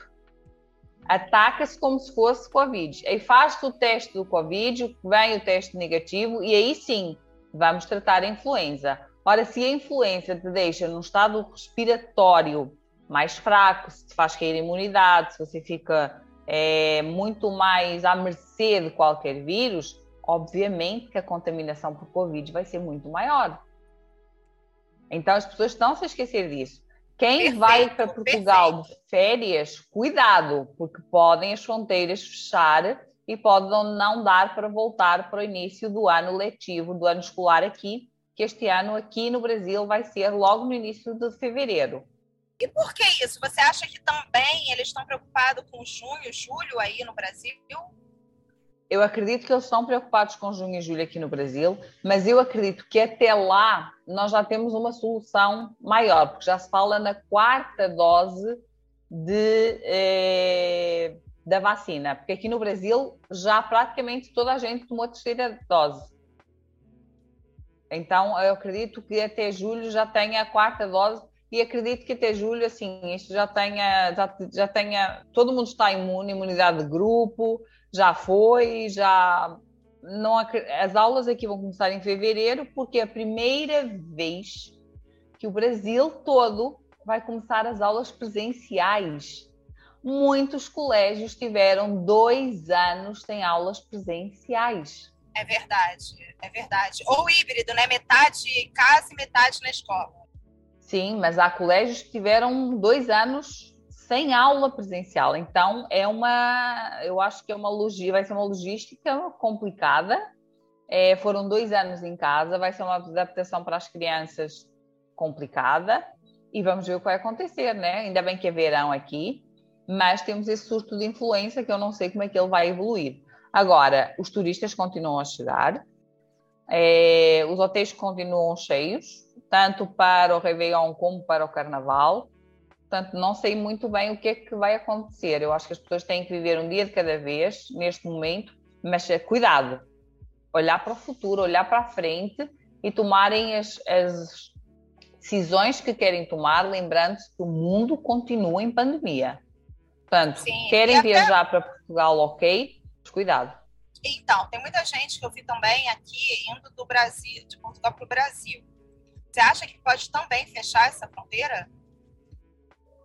Claro, se o espaço Não, mas peraí, Portugal... mas quem mora? Quem mora? Não, então, muitos moradores, né? Tem amigas ah, que não, foram não. Quem mora, Ah, não, quem, quem mora, mora, não. não. Não. Então, esse é o diferencial. Quem mora, quem tem visto, não tem problema de voltar. Nenhum. Ou, nenhum. Mas quem veio a turismo, sim. Entendi. Sim. Outra coisa. Só para todo mundo ficar é, consciente, assim, Unidos, tem uma, uma é, convidada essa semana de Los Angeles. E eu queria saber de você. Aí, como que está sendo a questão do Réveillon? O que, que você está vendo? Você está aí na cara da praia agora, né? Então, assim, tem É. como falar pra gente em primeira mão. Então, o Réveillon aqui, é, Niterói foi cancelado, né? Na Praia de Caraí, o Réveillon, oficialmente, o prefeito de Niterói oficialmente cancelou. No Rio está um jogo de comércio, de economia, porque o Rio de Janeiro economicamente está devastado. Então está um problema assim. Os hotéis tiveram é, 90% de, de hum, reservas e aí o governador do estado disse não há Réveillon. Eu, governador, não garanto, as forças do governo do estado não apoiam, não, nem vão ajudar. O prefeito do Rio de Janeiro cancelou o Réveillon em Copacabana, distribuiu os fogos por sete pontos da cidade, portanto, da cidade, município né, do Rio, Barra, eh, Flamengo, Copacabana, eh, na Baixada em alguns lugares que eu não vou lembrar agora, mas são sete ou nove pontos da cidade. E aí o que acontece? As reservas dos hotéis caem. Aí o prefeito vem e diz: não, em Copacabana nós vamos aumentar os fogos, não sei o quê. O governo do estado diz assim: ó, nós não vamos ajudar, nós não vamos apoiar. E o prefeito não tem estrutura, a prefeitura não tem estrutura para fazer um Réveillon sozinha na praia de Copacabana. Ainda que não haja show, ainda que não haja Sim, nada, sim, não sim, tem claro. como. Perfeito. Então, o assim- que é bom, o que é bom, Eduardo, ouvir você, é que você traz uma visão global do nosso mundo. Porque hoje, às vezes, a gente fala assim, ah, a gente pensa na nossa cidade. Mas a nossa cidade, ela é impactada pelo que está acontecendo hoje no mundo, correto? Corretíssimo. E assim, por exemplo, Rio de Janeiro não vai ter aquele bilhete especial do metrô. Isso já está, já saiu em DO, em D- Diário Oficial. não vai haver transporte é, especial no Réveillon, no município do Rio de Janeiro. Ponto. Isso já quebra um pouco das pessoas virem para a Zona Sul. Por isso foi decidido que fizesse fogos é, em vários outros lugares do município. Agora, e carnaval? Como vai ser? Será que vai ter? Será que não vai ter? Os ingressos já foram vendidos. Todos. Não há mais ingresso. É, e, e aí? Não sei te dizer. Por isso que eu digo às pessoas: vamos um dia de cada vez. Cuidado. Cuidado, porque tem que ser um dia de cada vez. Cuidado com as viagens, cuidado. Pois é, nem fala. Eu, eu estava querendo ir ao Brasil por conta de duas coisas, né? Um, do lançamento do livro, outro, porque eu fui convidada para estar, na primeira vez, nunca fui, no camarote da Sapucaí, por uma, uma entrevistada que eu fiz aqui, que entrevistei, e ela trabalha diretamente com o carnaval. Ela é assessora de imprensa carnaval, mas eu não, não, este, não estou é, à vontade deste momento. Eu acho que ainda estamos vivendo uma pandemia. Eu amo carnaval, adoro carnaval. Já estive várias vezes na Marquês de Sapucaí. Este ano tive um convite para estar. Que abuso! Eu nunca fui. Aí a portuguesa vai lá e joga na minha cara. É mole. Ela é mais Eu carioca que eu, gente. Ela é mais carioca que eu. Mas este ano eu disse: não, este ano não dá. E disse, todas as pessoas que me perguntaram que costumam vir no Carnaval, Eduarda, já dá para ir em 2022 no Carnaval? Neste momento, não. De- mais para frente, eu não sei. Neste momento, eu não acho seguro as pessoas virem. Eu não acho que haja estrutura suficiente de segurança para as pessoas virem. Ah, mas está todo mundo vacinado. Não. Não é momento ainda. Entendi. Que ótimo. Olha, Eduarda, para a gente finalizar aqui, acho que foi ótima essa visão. Como eu falo, essa sua conexão Brasil-Portugal traz um olhar enriquecedor para o que está acontecendo no mundo, Europa, que afeta diretamente o Brasil, porque nós somos realmente um país que temos essa conexão Brasil-Portugal muito forte. E a cada vez eu vejo mais isso. E trazer essa sua visão ela é enriquecedora, porque você tem a visão estratégica, você tem a visão de mundo, você tem a visão humana, comportamental e jurídica. Então, você consegue, quando você ouve alguma coisa, você tem como analisar de uma outra forma. Eu quero dizer o seguinte: semana que vem é final de ano, a gente está aqui agora na semana do Natal, é final de ano, a gente vai observar mais um pouco, trazer um pouco mais de informação que pode estar acontecendo aí. Você que tem interesse direto, está ouvindo a gente, às vezes está aí em Minas Gerais, em São Paulo, também está querendo ir para o Rio de Janeiro, para o Réveillon tudo. A gente vai passar mais informações aqui, a gente vai falar mais sobre isso. E tem outra coisa que eu queria trazer aqui para o seu quadro, para o ano que vem, que é o Clareando Portugal, mas essa conexão, na verdade, é a conexão Brasil-Portugal. Eu queria trazer, ver se a gente não só pudesse trazer mais convidadas portuguesas pelo mundo, eu ia comentar isso com você.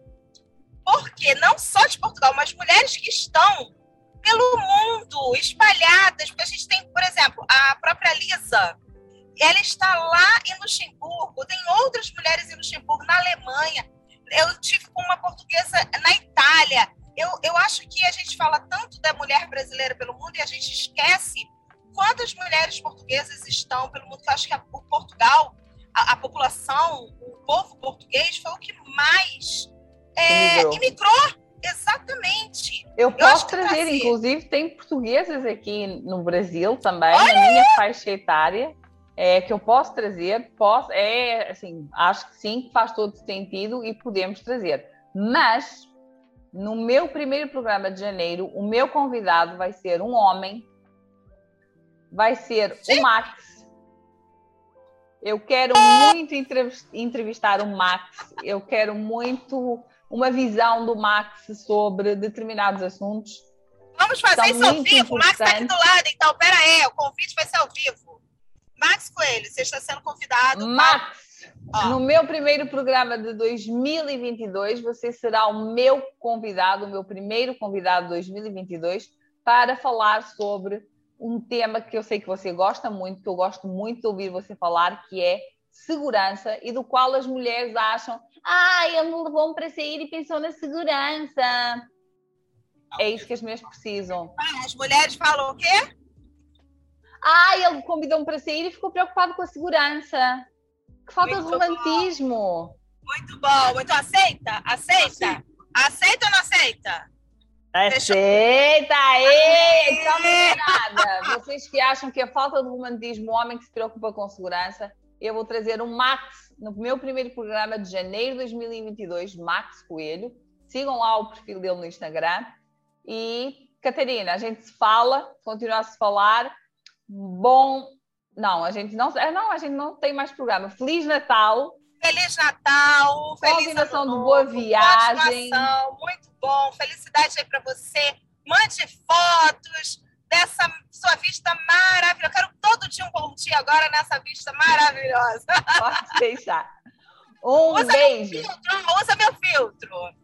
Tá, pode deixar que eu vou usar seu filtro e mandar um bom dia maravilhoso para todo mundo. Maravilhoso. Gente, olha, eu quero agradecer muito esse ano. Aqui a Eduarda estar com a gente foi um ganho tremendo nesse, nessa conexão mundial, ter você aqui, nossa primeira convidada internacional dentro da rede. Eu fico muito feliz em ter você junto com a gente, Eduarda. Fico muito feliz também, obrigada. E vamos trazer as mulheres portuguesas também para a rede Conexão. Beijo! Beijo! Não saia daí, já já voltamos.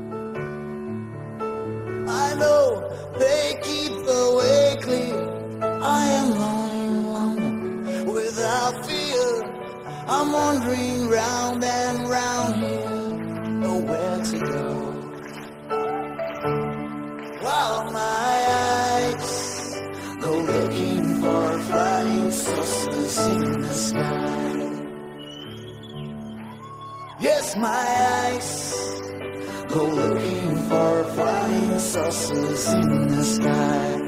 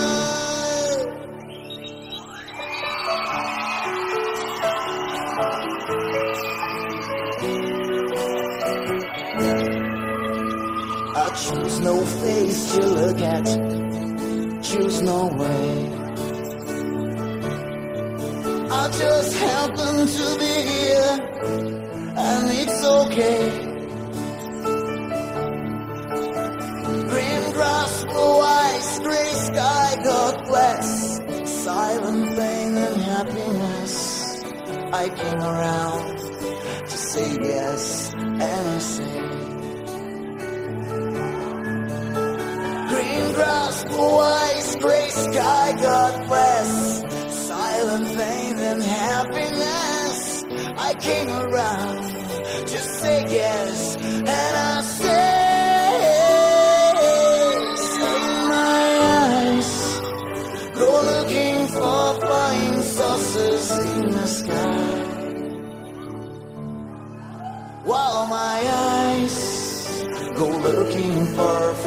saucers in the sky.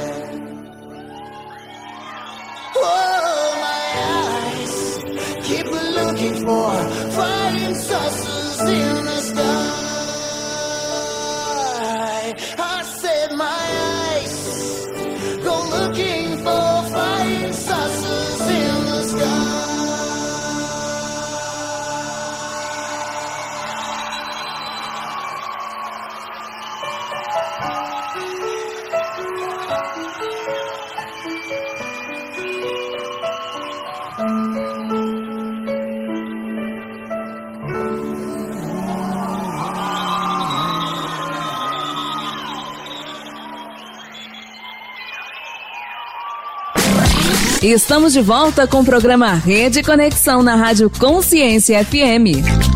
Bom dia, gente. Hoje nós estamos aqui, ó, na sexta semana. Para quem está chegando agora, bom dia. Para quem entrou aqui pela primeira vez, bom dia. Aqui é o nosso momento de reflexão no início da semana do projeto No Secreto Lugar de Intimidade. E você que acabou de chegar aqui, que está me dando bom dia, deixa eu ver aqui. Bom dia, Wanda. Bom dia, Fernando. Bom dia, Tiago. Dani, Débora. Sejam todos bem-vindos. Bom dia, Juliana. Bom dia. Então, ó, quem chegou aqui agora, aproveita e se você tem alguém que você conhece, que bom dia, Michele, Tamires, que sabe que precisa começar a semana de uma forma diferente. Nós já estamos quase finalizando o ano. Estamos já aqui há seis semanas juntos. Eu tenho pessoas aqui que estão comigo desde o início do projeto. Esse projeto ele é diferente de tudo que eu já fiz, né? Eu sou gestora, mas há um tempo agora, mais ou menos uns dois meses, Deus colocou no meu coração que eu pudesse dividir com vocês um pouco da minha prática de espiritualidade. Eu não estou falando de religião, estou falando de espiritualidade e a gente tem começado toda segunda-feira. Bom dia, Gabriel. Bom dia, Aure. Auriluce, bom dia, Michele. Nós temos começado todo início de semana com um momento de reflexão e eu queria que você colocasse aqui é, se isso que nós estamos fazendo desde nós estamos na sexta semana se de alguma maneira isso tem ajudado, tem impactado a tua vida. Coloca aqui uma mãozinha, coloca sim, coloca está, estou. Dá aqui, me dá, que deixa eu saber é, se você. Bom dia, Maísa. Se você tem sido impactado aqui pelo No Secreto, se você, esses 15 minutos, às vezes 20, que a gente passa juntos no início de toda segunda-feira, se ele tem feito diferença aí na sua vida, se você tem começado a sua semana de uma maneira diferente. Ó, a Tamires falou que tem sido uma benção, que bom, Tamires. Esse é o propósito, é nós pararmos no início de uma semana. Dani colocou que sim, para a gente, antes de partir, ou você que já está até no trabalho, mas está iniciando uma semana, a gente poder iniciar uma semana, Débora falou que sim, na presença daquele que pode fazer toda a diferença na nossa semana. Que bom, Michele, tem sido maravilhoso. Tem sido maravilhoso para mim também. Isso é um pouco da minha prática diária e eu tô aqui com vocês abrindo a minha semana na presença de Deus. Como eu falei, a gente não está falando de religião, a gente está falando de uma prática de espiritualidade que vai ajudar bastante a você a desenvolver a tua inteligência espiritual, consequentemente isso vai influenciar em toda a tua vida, na tua vida emocional, na tua vida profissional, certo? Na tua de todas as formas. Quando a gente para um pouco da correria, no meio da ansiedade, no meio do estresse, e a gente fala com aquele que pode mudar e trazer tranquilidade para nossa alma, para o nosso espírito, a gente sente que a nossa semana flui. E para você que vai pegar depois assistir essa live que fica gravada, eu quero te dar boas-vindas para esse projeto e quero desejar que a hora que você ouvir essa live, essa reflexão possa impactar a tua vida. Hoje nós estamos numa semana diferente, né, gente? Nós estamos numa semana que antecede o Natal. Sexta-feira já é Natal, né? E eu pensei bastante se eu ia falar sobre Natal. Eu até vou usar alguns símbolos e alguns signos do Natal, mas eu sempre peço a Deus que me dê discernimento para trazer para vocês e para minha vida algo que nós estejamos precisando. E hoje o que eu queria falar é de como é importante nós sermos fiéis nas pequenas coisas. Por isso, o tema da nossa reflexão da semana de hoje é: seja fiel nas pequenas coisas. Então, você que chegou aqui agora, lembra de alguém que tem falado com você, que tem conversado, que tem dito, ah, eu não estou me sentindo, eu estou me sentindo insignificante, eu estou sentindo que eu não faço diferença nenhuma e a vida não faz diferença para mim, manda agora esse aviãozinho para ele, que a gente vai começar a nossa reflexão de hoje. Seja fiel nas pequenas coisas. E eu queria começar falando o seguinte para você, que Deus, ele ama operar de maneira diferente dos padrões do mundo. Deus ama operar de maneira diferente dos padrões que o mundo nos apresenta, dos padrões que nós estamos acostumados. Por quê? Porque ao invés de honrar as pessoas pelo que elas, pela fama, pelo poder, ele honra as pessoas de maneira diferente do que o mundo faz. Eu já falei isso aí, talvez em três lives atrás, e eu estou insistindo com isso. Na verdade, não sou eu, é o Espírito Santo de Deus que está insistindo, porque o mundo tem trabalhado na contramão daquilo que Deus pensa sobre a gente, daquilo para o qual nós nascemos para fazer. O nosso propósito de Deus está tentando resgatar na minha vida, na sua vida e daquelas pessoas que ainda vão ouvir que a gente tem sido medido, bom dia Catarina, pelo padrão do mundo, mas Deus, presta atenção, ama operar de maneira diferente do padrão que o mundo dita pra gente. Por quê? Porque ele valoriza a fidelidade acima da fama e humildade acima do poder. E eu vou explicar e eu vou falar sobre uma história maravilhosa. Na noite de Natal, né, na noite do nascimento de Jesus, que pode ter sido dezembro, o calendário judaico ele, ele é de uma outra forma e nós dentro do cristianismo, numa simbologia, simbologia nós colocamos o dia 25 de dezembro para a cristandade como o dia do nascimento de Jesus. E a Catarina está colocando aqui, ó, que olha que coisa abençoada, gente. A Catarina Coelho, que tem, que é da Rede Conexão Mulher, é CEO dessa rede, ela me convidou e eu tenho mandado esses programas em forma de podcast e ela está dizendo que vai ao ar essa semana. Isso é uma benção porque a rádio é em Portugal e eu creio de maneira sobrenatural que é Deus que está fazendo isso, porque o mundo precisa daquilo, dessa simplicidade do que nós temos discutido aqui. Então, voltando aqui. Prestem atenção, na noite do seu maior milagre, na noite do nascimento do Salvador do mundo, e nós estamos nessa semana que fala do nascimento de Jesus, ele revelou esse milagre não para os líderes mundiais, não para os reis. As primeiras pessoas que souberam do nascimento de Jesus eram os pastores de ovelha. E os pastores eram trabalhadores, era uma classe social tida como inferior, inferior.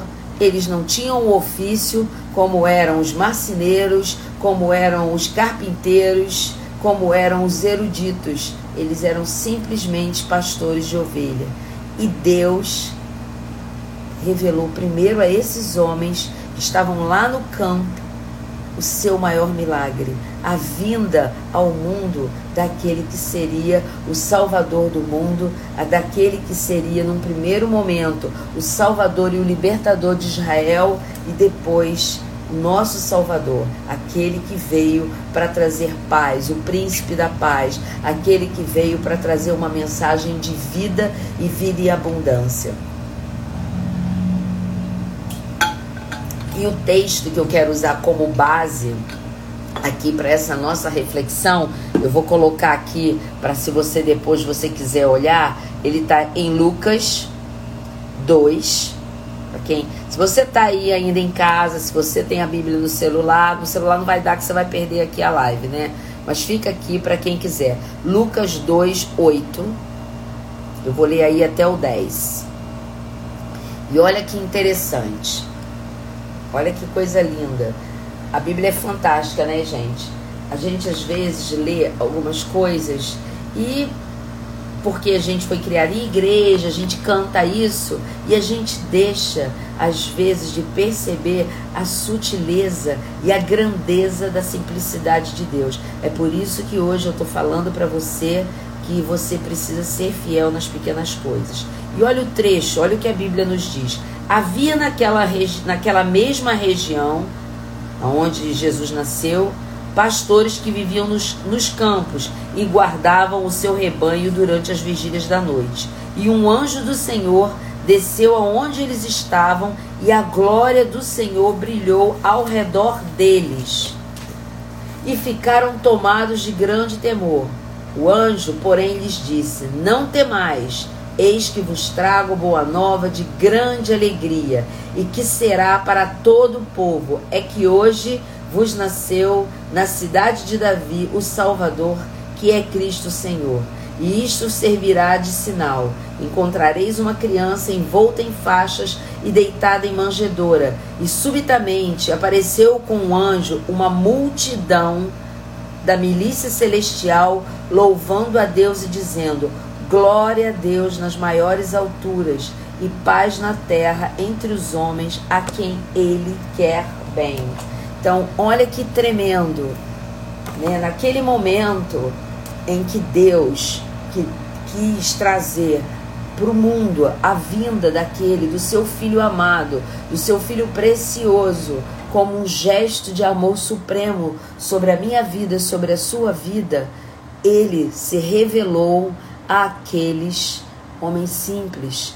Ele poderia, porque ele é Deus, ter se revelado a classe religiosa daquela época, que eram os escribas, os sacerdotes e os fariseus. Mas Deus não olha sobre a ótica que nós olhamos.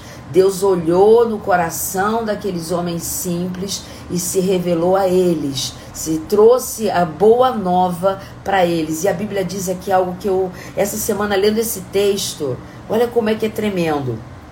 E ele, quando o anjo revela, se revela a ele, e a milícia de anjos, um coro de anjos celestial, ele aparece e ele diz: Glória a Deus nas alturas e paz na terra entre os homens a quem ele quer bem. No momento da vinda do Filho do Homem, do vinda do Filho de Deus, Deus traz os anjos cantando e eles cantam Glória a Deus nas maiores alturas e paz na terra aos homens a quem Ele quer bem. Nesse momento, Deus está trazendo uma mensagem de amor para toda a humanidade. E eu, não tinha, eu, li, eu cantava isso na igreja, eu me vestia de anjo e eu não tinha percebido a grandeza desse coro de anjos. Deus está dizendo paz na terra aos homens a quem Ele quer bem. Deus está manifestando seu amor a toda a humanidade. E as primeiras pessoas que ouviram essa mensagem de amor, de paz, essa mensagem de renovação de aliança, de resgatar o homem da sua condição e trazer o homem para perto de Deus, para se relacionar com ele, foram esses pescadores, esses esses pastores. Então, falei pescadores porque depois Jesus vai chamar outra classe social que também era tida como insignificante para ser seus discípulos. Muitos dos discípulos do Senhor, eles eram pescadores, eram coletores de impostos, eram mulheres como Maria, que eram tidas como ninguém para a sociedade. Então, hoje eu queria te dizer o seguinte: se você está se sentindo insignificante, ignorado, eu queria te dizer o seguinte: não pare de investir naquilo que Deus te deu para fazer. Talvez naquele momento lá naquele campo, na vigília da noite, sozinhos, no frio, guardando um bando de ovelhas, aqueles homens podiam estar tá pensando como eu e você pensaríamos. Poxa, eu não estudei o suficiente. Poxa, eu poderia estar tá na minha casa com a minha família. Eu poderia ter outra profissão. Eu poderia ter estudado mais. Eu poderia ter me dedicado mais. Mas eu sou filho de pessoas pobres, por isso eu estou aqui. E Deus se revelou a eles. O maior milagre de Deus foi revelado àqueles, àqueles pastores. Então, preste atenção. Não se sinta ignorado nem insignificante. Não pare de investir naquilo que Deus colocou na sua mão para fazer. Pode parecer uma tarefa pequena, mas dê o seu melhor. Não desanime, porque Deus procura pessoas que são fiéis no pouco para que Ele possa confiar mais e mais. Bom dia, Keile. Bom dia para quem chegou agora. Deus, ele não olha no padrão do mundo. Eu queria que essa semana, que é a semana de Natal, que é a semana do nascimento do Filho de Deus, da promessa de Deus para nossas vidas, eu queria que você pensasse o seguinte: que você renovasse a sua aliança com Deus, porque Deus, ele olha para você, ele olha para mim, ele olha para essas pessoas, para você que vai ouvir essa live muito depois. Ele vê a sua fidelidade e a tua diligência. Ele vê a tua fidelidade no pouco para que ele possa te colocar sobre o muito. E qual foi o muito desses pastores?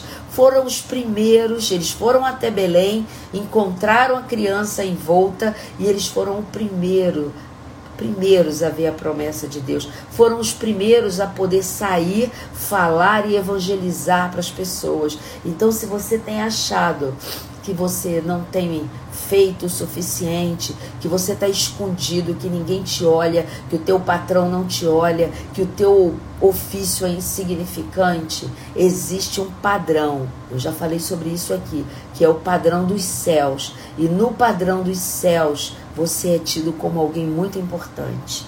Porque nós, um dia, nós vamos encontrar-nos com o nosso Deus e existe existe dentro, né, da, da, dentro do que o cristão creio que eu creio que nós um dia nós seremos recompensados e receberemos o nosso galardão, a nossa recompensa, a nossa coroa da vitória por aquilo que nós fomos pelo nosso propósito. Então você não tem que se preocupar, você tem que se preocupar em viver o teu propósito, em fadar o seu melhor naquilo que Deus colocou você para fazer. E se você está dentro de um ofício, de uma profissão que hoje o teu coração não pulsa, lembra daquilo que eu te falei.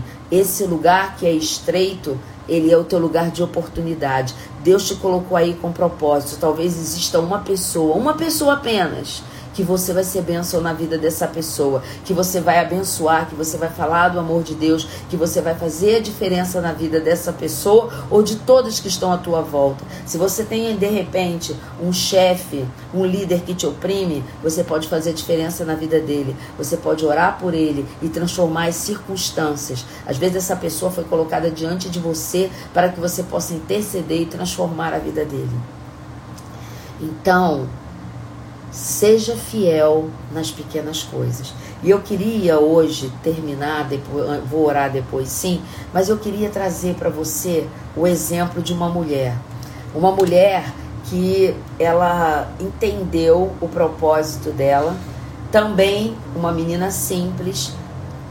Deus não trouxe o Messias através da filha de um rei, da filha de um sacerdote o Messias veio através de uma menina pobre. Maria era uma menina simples, era uma menina muito jovem, mas que entendeu que dentro dela ela carregava um propósito. E quando o anjo revela a ela o propósito, olha que coisa maravilhosa. Eu vou ler para vocês, eu vou colocar aqui depois, tá em Lucas 1, a partir do verso 46 até o verso 55.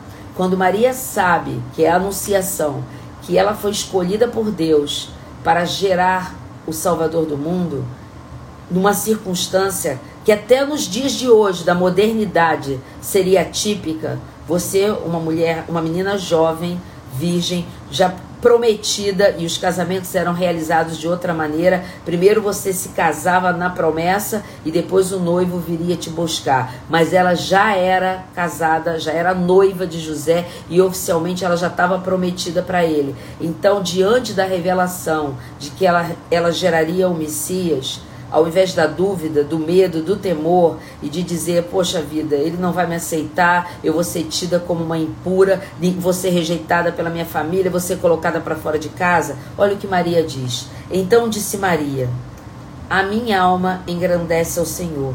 E o meu espírito se alegrou em Deus, meu Salvador, porque contemplou na humildade da sua serva, pois desde agora todas as gerações me considerarão bem-aventurada, porque o poderoso me fez grandes coisas, santo é o seu nome. A sua misericórdia vai de geração em geração sobre os que o temem. Agiu com o seu braço valorosamente, dispersou os que no coração alimentavam pensamentos soberbos, derrubou do seu trono os poderosos e exaltou os humildes encheu de bens os famintos e despediu vazios os ricos. Amparou a Israel, seu servo. E aqui, quando você for ler isso de novo, eu quero que você troque Israel pelo seu nome. Amparou a Faiga, amparou o Daniel, amparou o Tiago, amparou a Catarina. Você vai colocar o seu nome aqui. Amparou a Israel, seu servo ou sua serva, a fim de lembrar-se da sua misericórdia a favor de Abraão e de sua descendência para sempre, como prometera os seus pais. Isso aqui é uma chave espiritual muito forte. Então, se você pensa o seguinte, eu não sei orar, a Bíblia está cheia de orações. Os salmos são orações. Se você pensava que você não tinha um propósito ou que o seu propósito era pequeno demais, porque no padrão do mundo a gente é medido de com uma outra régua, eu tô te convidando a fazer o que a gente chama até em gestão, um mindset, a mudar a sua mente e andar dentro do padrão de Deus. Porque você é aquilo que a Bíblia diz que você é. Você é aquilo que Deus diz que você é. E assim como esses pastores, e assim como Maria, você precisa compreender que no teu propósito, fluindo dentro dele, vivendo como a, a Michelle colocou aqui, uma vida plena de comunhão com Deus e buscando as coisas que são do alto, tudo vai te ser acrescentado. E para finalizar, eu quero te deixar uma outra chave espiritual. Essa que eu li agora, a oração de Maria, está em Lucas 1, tá? A partir do verso 46 até o 55. Lembrando que quando chegar lá no 54, você vai trocar amparou a Israel e vai colocar o seu nome, porque quem declara a palavra declara força e verdade, tá? E eu queria te dizer o seguinte, se você está preocupado que ah, eu não sou, eu sou insignificante, meu ofício é inferior, eu quero te dizer que está lá em 1 Coríntios, uma outra chave. 1 Coríntios 1, verso 28. Olha que lindo. E Deus escolheu as coisas humildes do mundo e as desprezadas, e aquelas que não são, para reduzir a nada as que são. Vou repetir. E Deus escolheu as coisas humildes do mundo e as desprezadas, e aquelas que não são, para reduzir a nada as que são. Então Deus escolheu a mim, Deus escolheu a você para vivermos o nosso propósito, para sermos luz nesse mundo que está tão doente, precisando tanto de uma palavra, tanto do amor de Deus. E você carrega dentro de você essa luz. Você carrega como Maria carregou a Jesus no ventre dela, você carrega dentro de você, do teu espírito, uma semente uma semente de paz, porque o teu espírito está cheio da presença de Deus. Você carrega Cristo dentro de você. Hoje ele habita dentro de você. Ele habitou em Maria, ele se fez presente, ele encarnou Ele morreu na cruz por mim e por você, para que eu e você tivéssemos vida e vida em abundância, para que você pudesse, através da morte dele, receber o Espírito Santo de Deus e ser sacerdote dentro dessa, desse mundo, trazer para esse mundo que anda tão doente, tão triste, uma palavra de vida, porque você carrega dentro de você uma palavra de vitória. A tua palavra pode mudar o contexto de alguém dentro do teu trabalho, a tua palavra declarada ela pode mudar o contexto da tua família. Então que nessa semana de Natal, que a gente para um pouco para pensar em Deus, para pensar em Jesus, para pensar no presente que foi a vinda do Senhor, que Deus abriu mão do seu filho amado por mim e por você, você possa lembrar que Deus ele ama aquilo que o mundo considera pequeno, ele honra aquilo que o mundo despreza, ele honra o que eu e você carregamos dentro de nós. Então, seja nesse mundo como Maria, seja nesse mundo aquela que carrega, aquele que carrega uma palavra que vai mudar o contexto da tua volta. Vamos orar? Se você está aí que pode, feche os seus olhos. Se você já chegou no seu trabalho, apenas ouça e se concentre. Se você é, chegou agora, que essa oração possa abençoar a sua vida. Se você já está trabalhando, está na condução e não pode fechar os seus olhos, se concentre, porque Deus vai te alcançar e vai fazer de você, assim como esses pastores carregaram as boas novas para todas as pessoas depois que eles encontraram o menino Jesus, Maria e José, que você possa carregar nessa semana boas novas na vida das pessoas que te cercam no teu trabalho. Então vamos orar. Pai, eu quero te louvar, eu quero te agradecer por essa palavra tão rema que não veio de mim, mas veio direto do teu Espírito Santo. Eu quero apresentar a vida de cada homem e mulher que está aqui nessa live e dos que ainda ouvirão, para que eles possam compreender e entender que eles são na vida das pessoas como aqueles pastores eles estão cheios da tua presença. E eu declaro agora, na autoridade do nome de Jesus, que todo espírito de medo, que todo espírito de inferioridade, ele caia por terra agora, em nome de Jesus, porque eu abençoo esses homens e mulheres que aqui estão e os que virão com o poder e a graça direto do trono de Deus. E eu declaro sobre a vida deles vida em abundância. Eu declaro sobre a vida deles nessa semana um conhecimento profundo da tua vontade, do teu propósito, que eles possam fluir naquilo que você colocou na mão de cada um deles, fluir em alegria, que não haja projeto pequeno, que não haja trabalho insignificante, que não haja um sentimento de que é pouco, porque você nos mostrou que você escolheu as coisas pequenas e humildes para poder fluir e fazer envergonhar aquelas que são pretensiosas, que são prepotentes, que são presunçosas, porque você opera e honra aquilo para o qual você escolheu cada um de nós. Que você possa fluir nas nossas vidas de maneira sobrenatural. E que eu, Senhor, eu quero te peço uma semana cheia da tua presença na vida de cada um. Eu te peço uma noite de Natal diferente na vida de todas essas pessoas que estão aqui, das que ouvirão, que você possa nascer no coração de muitos, que você possa ter comunhão com eles, que o teu filho Jesus que veio ao mundo para nos salvar, ele possa essa semana nascer no coração da humanidade de maneira sobrenatural. Você disse paz na terra aos homens a quem ele quer bem, porque a vinda do Senhor, a vinda do Messias foi o maior gesto de amor de Deus por essa humanidade. E você continua nos amando, nos amando até o fim.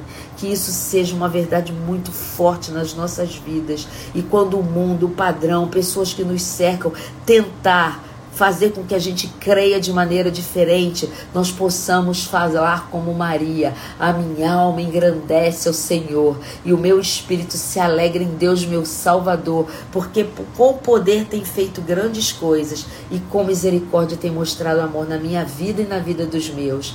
Eu, te aben eu abençoo a cada um, eu te agradeço por essa semana maravilhosa. Muito obrigada, Paizinho, em nome de Jesus. Amém. Eu quero te desejar uma semana maravilhosa. Eu quero te desejar uma noite de Natal diferente. Mesmo que você não possa ter comprado todos os presentes que você gostaria, mesmo que a sua ceia seja simples, não importa.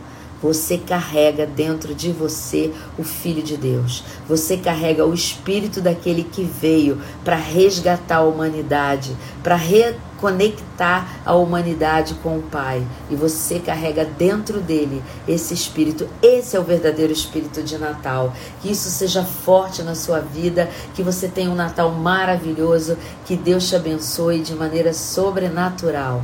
Essa live vai ficar gravada e se você lembrar de alguém que tem que precisa ouvir isso para viver um, não só mais uma semana, mas um Natal diferente, encaminha para ele depois, tá? Que Deus abençoe, um feliz Natal para você. Que Deus abençoe fortemente para os que estão chegando agora. Que Deus te dê um Natal maravilhoso. Um feliz Natal. E na segunda-feira nós vamos trazer aqui uma reflexão maravilhosa eu vou estar falando sobre esse ano que se inicia como uma página em branco, mas cheios de promessa na tua vida, na minha vida e de muitos mais. Ó, um beijo, que Deus te abençoe. Quando Catarina informar aqui quando é que vai aparecer o primeiro podcast lá, eu vou fazer, eu vou falar nas redes sociais, eu vou colocar nos stories para que você possa encaminhar. Isso aí, ó, é Deus fazendo é Deus fazendo. Porque quando a gente se coloca no centro da vontade dele, ele, ele nos leva de maneira sobrenatural e nos surpreende a cada dia. Um beijo, gente. Fiquem com Deus. Um ótimo dia de trabalho, uma ótima semana e um Feliz Natal. Não saia daí, já já voltamos.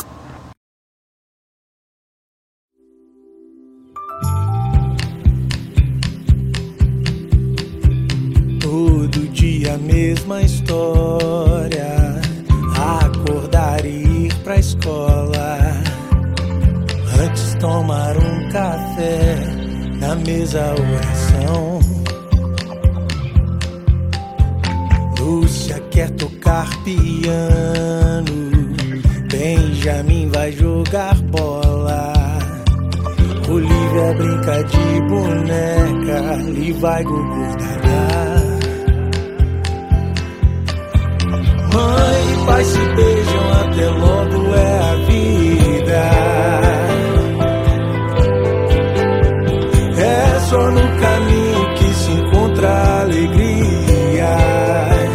Ah, fim do dia o reencontro, rotina que tem seu encanto. Cantar, sorrir e se abraçar, com livro em nossas as coisas mais impressionantes que no mundo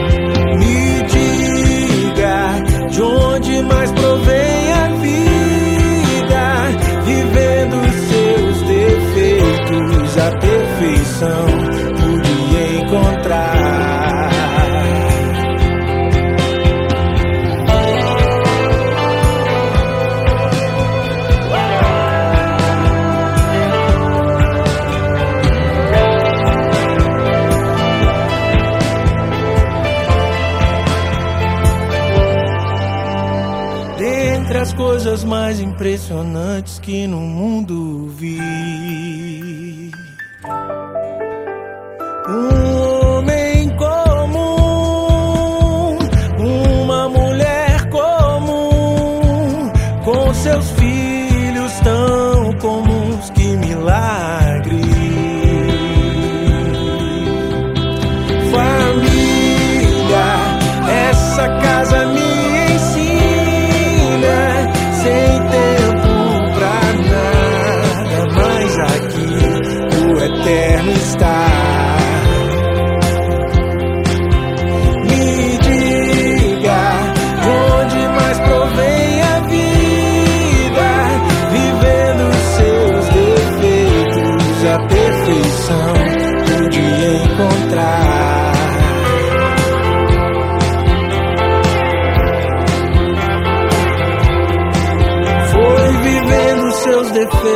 Que a perfeição podia encontrar.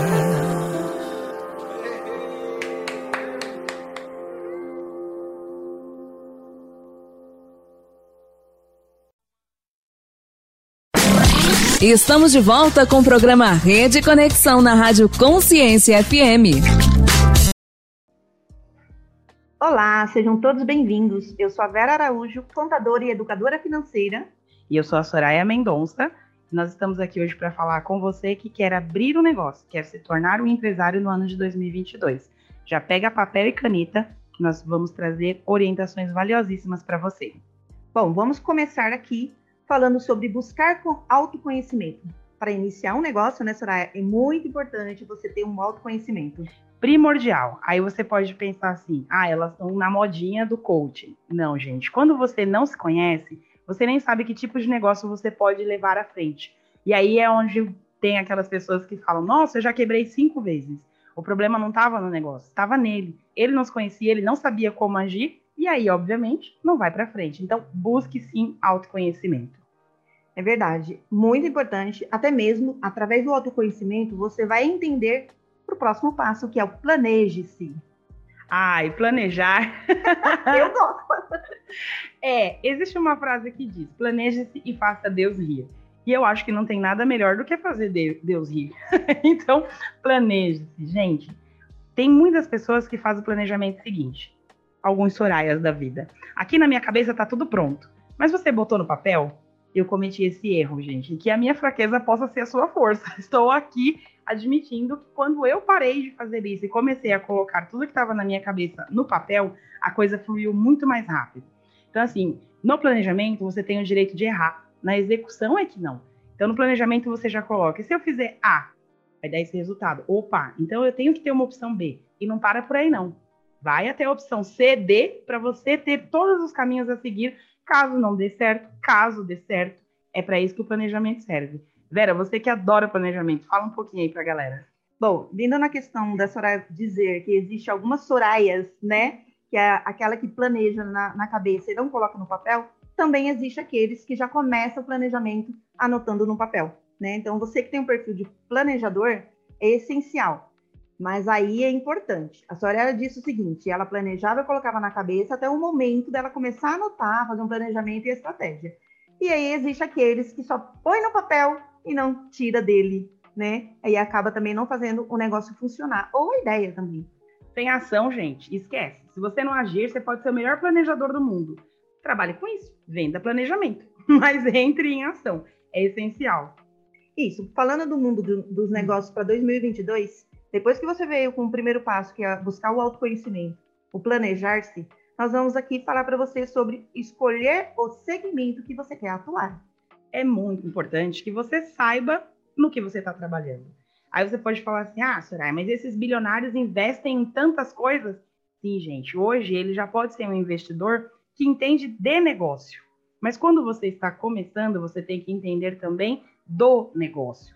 Imagine uma pessoa que não sabe cozinhar, não entende nada de restaurante, não nem se liga nas datas comemorativas e fala: quero abrir um restaurante. É impossível? Não é. Só que ele vai ter o trabalho dobrado, porque ele vai ter que aprender a entender de negócio no geral e do negócio. Então, para você que está começando, comece com aquilo que você já domina. E aí você vai levar essa expertise para outros ramos. E é importante falar também, Soraya, nós sabemos que atualmente tem, né, no, no último ano principalmente, abriu-se muito MEI, né, microempreendedor individual. E a gente entende também que a abertura foi sem o planejamento, sem a busca do autoconhecimento, porque ou seguiu uma linha de, de atividade que o outro estava fazendo e para o outro estava dando certo. E aí ele imaginou, ah, para mim também vai dar certo, né? Se ele está fazendo, está dando lucro e está conseguindo prosperar, eu também vou. Mas aí se você não conhece do segmento ou porque só ouviu falar e não se dedicou, possivelmente a tendência, Vai dar problema, né? É, a tendência é falhar. Exatamente. E aí, gente, essa daqui acho que é a minha preferida de todas. Tem uma visão 360 graus. É aquela visão da águia na cabeça da coruja. é dessa forma. Depois que você abre um negócio, depois que você vira um empreendedor, você precisa entender de pessoas, de negócios, de finanças, de conflitos, Não basta ser um ótimo técnico. Por exemplo, eu sou dentista, eu sou um de, o melhor dentista do Brasil. Mas você entende de pessoas, você sabe lidar com seus fornecedores, com seus clientes, você entende como lidar, liderança, como li, liderar a sua equipe. Então é importante sim ter uma visão 360 graus. Você tem que trabalhar todas as áreas do seu negócio. Então já vai trabalhando aí essa visão. Tire o cabresto, né? Porque a gente tem a tendência como ser humano a olhar para uma única direção. E como eu disse no início da frase, é a visão da águia na cabeça da coruja. É verdade. Falando aí em relação à visão 360 graus, o que nós queremos dizer para você não é que você tem que obrigatoriamente executar todos esses departamentos. Você tem que ter a visão de como funciona para você saber gerenciar. Né? Nós sabemos que atualmente também tem, muita questão do eu equipe, né? eu empresário, né? eu empreendedor, que acaba executando todas essas funções. Mas ideal é que você saia e tenha essa visão aí, conforme a senhora disse. Exatamente. Ah, e agora veio a minha, acho que é, tá brigando, hein? Acho que eu tenho duas prediletas. Organize as finanças. Gente, não é porque nós somos educadoras financeiras, contadoras e que a gente se dá muito bem com dinheiro que a gente fala isso, não. Tem gente que vive no fantástico mundo de Bob. Ó, já entregando a idade. Eu não sei se você conhece o desenho, mas tinha um desenho que o bichinho vivia no fantástico mundo de Bob. E tem gente que fala, ah, eu vou empreender, eu vou trabalhar poucas horas, eu vou ganhar muito dinheiro. Fala, meu Deus do céu, você conta ou eu conto? então, assim, organize as suas finanças. É para isso que serve o capital social. Para haver uma proteção na empresa enquanto ela não gera lucro. A maioria, gente, aqui falando em estatística, tá? A maioria das empresas levam pelo menos 18 meses para trazer lucro para os seus sócios. Então, são 18 meses que a empresa tem que se pagar e você, como empresário, tem que se pagar. É importante que você organize as suas finanças de forma adequada e sem colocar máscara, tá? Sem sem se associar a Deus. Se Deus quiser, vai dar certo. Vai dar certo, mas como é que você vai trabalhar para que as suas finanças não te atropelem e não façam você desistir do seu negócio? É verdade, a Soraya que falou em relação às finanças aqui, ela voltou um pouquinho para as finanças empresariais, né? Que tem em relação aí de você ter um capital e tudo mais, mas também é importante que você observe as suas finanças pessoais, porque se você não estiver organizado é, financeiramente aí, pessoalmente, né? Você vai acabar trazendo esse problema para dentro da empresa. E aí vem aquela relação de você estar juntando sua finança pessoal com a empresarial e bagunça o caixa das duas, dos dois, né, no caso. Exatamente. Como a Vera disse, mais de 9 milhões de, de empresas foram abertas aí nesse último ano. E, gente, a gente sabe que a maioria é empreendedor por necessidade. Aquelas pessoas que se desligaram das empresas que trabalhavam e foram aí se lançar no mundo do empreendedorismo. E aí é importante que você coloque no papel mesmo, ah, de rescisão eu recebi tanto, fundo de garantia eu recebi tanto, eu vou utilizar 50% desse valor para a empresa. Quantos meses a empresa consegue sobreviver com esse 50%? Colocando aluguel, água, luz, matéria-prima, tudo. E aí os outros 50% é para pagar as minhas despesas pessoais. E quanto tempo eu consigo sobreviver? Coloca isso, aluguel, água, luz, compra, tudo. É importante que você tenha isso bem claro e definido para você não entrar no Fantástico Mundo de Bob e achar que em um mês você tem o retorno do investimento. Acontece? Nunca vi. em um mês eu nunca vi. Acontece antes de 18 meses? Sim, acontece. É, mas você precisa se preparar para você não se desesperar e manter o seu emocional em ordem para levar a sua empresa à frente. É verdade. E organizar as finanças, ela está muito também elencada e linkada no plane, planejar-se, né? Exato. Tem que trabalhar junto. Acho que deu para vocês perceberem que todas as, as orientações que nós trouxemos hoje, uma vem seguindo a outra, né? É uma trilha que você vai caminhar e você não precisa caminhar sozinho. Isso é muito importante, gente. Até os super-heróis têm ajuda. A gente vê aí agora com os Vingadores, a Liga da Justiça, ninguém mais é solitário como Batman era. Até ele, né? Até ele se uniu. Então, assim. Até ele criou uma equipe, né? Criou uma equipe. Então, mesmo que você esteja no período de eu que, ah, eu não, não tenho como contratar alguém, busque profissionais, conselheiros, mentores, contabilistas, assim, contadoras, que possam te orientar e te ajudar nesse caminho aí, que é árduo, mas não precisa ser trilhado sozinho. É verdade. Aqui na Terra, em qualquer lugar que nós decidimos estar, ou em qualquer lugar que nós queremos atuar, sim, nós precisamos de ter companheiros, parceiros, é, pessoas que tenham expertise, né, numa área que eu desconheço. Não adianta você dizer que você conhece tudo. Você pode até ter né, a visão 360 graus, como disse, mas você vai precisar de mão de obra, de parceiros, de técnicos para poder te ajudar a fazer a sua empresa prosperar. É isso aí. E essas eram as orientações que nós preparamos aqui para você iniciar 2022 com o seu negócio a todo vapor, saudável, planejado e com resultado. Você pode nos achar aí nas redes sociais. Vera, fala aí o seu. O meu é Vera Cirinos, arroba Vera Cirinos no Instagram. Nós podemos também, né, Soraya, depois passar o site, que de repente queiram dar uma acessada lá na Caleb. Exatamente. O meu é o arroba Soraya Mendonça 1 e o site da Caleb é www.caleb.com C-A-L-E-B, empresarial.com.br. Nós estamos à disposição. Se você nos ouviu, gostou, ficou com alguma dúvida, chama a gente aí que vai ser um prazer te atender. Com certeza, ficamos por aqui. Eu agradeço muitíssimo a audiência. Um beijo, um ótimo ano novo para todos nós. Amém. Não saia daí, já já voltamos.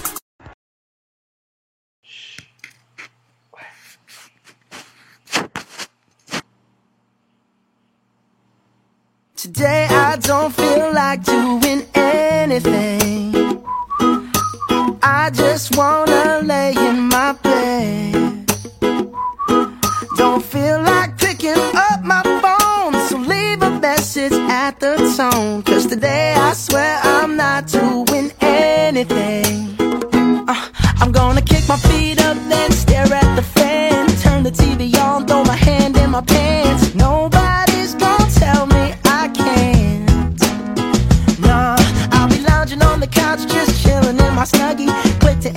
So they can teach me how to Dougie.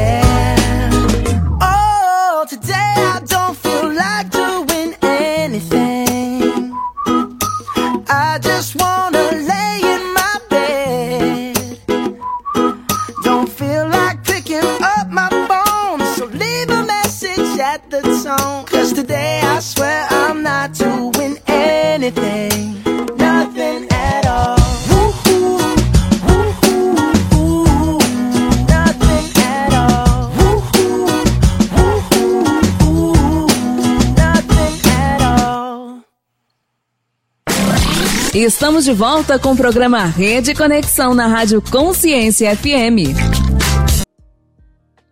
Ouvinte da Rádio Consciência FM, mais um programa finalizando aqui na Rede Conexão Mulher, na Rádio Consciência FM. Eu quero te agradecer muito, Sil Pimentel, pelo convite de estar sendo com você aqui nessa rádio que só cresce. Crescemos mais de mil por cento aqui em audiência, vamos crescer muito mais no ano que vem. Se prepare, quadros novos, convidadas novas pelo mundo. E eu vou dizer para você aonde eu vou estar ano que vem. Onde você vai estar, Catarina? Ainda não sei, mas saberemos, não é mesmo? Então vamos juntas nessa. Ah, por hoje é só, pessoal, mas espero vocês no próximo programa Rede Conexão com Catarina Coelho e convidados.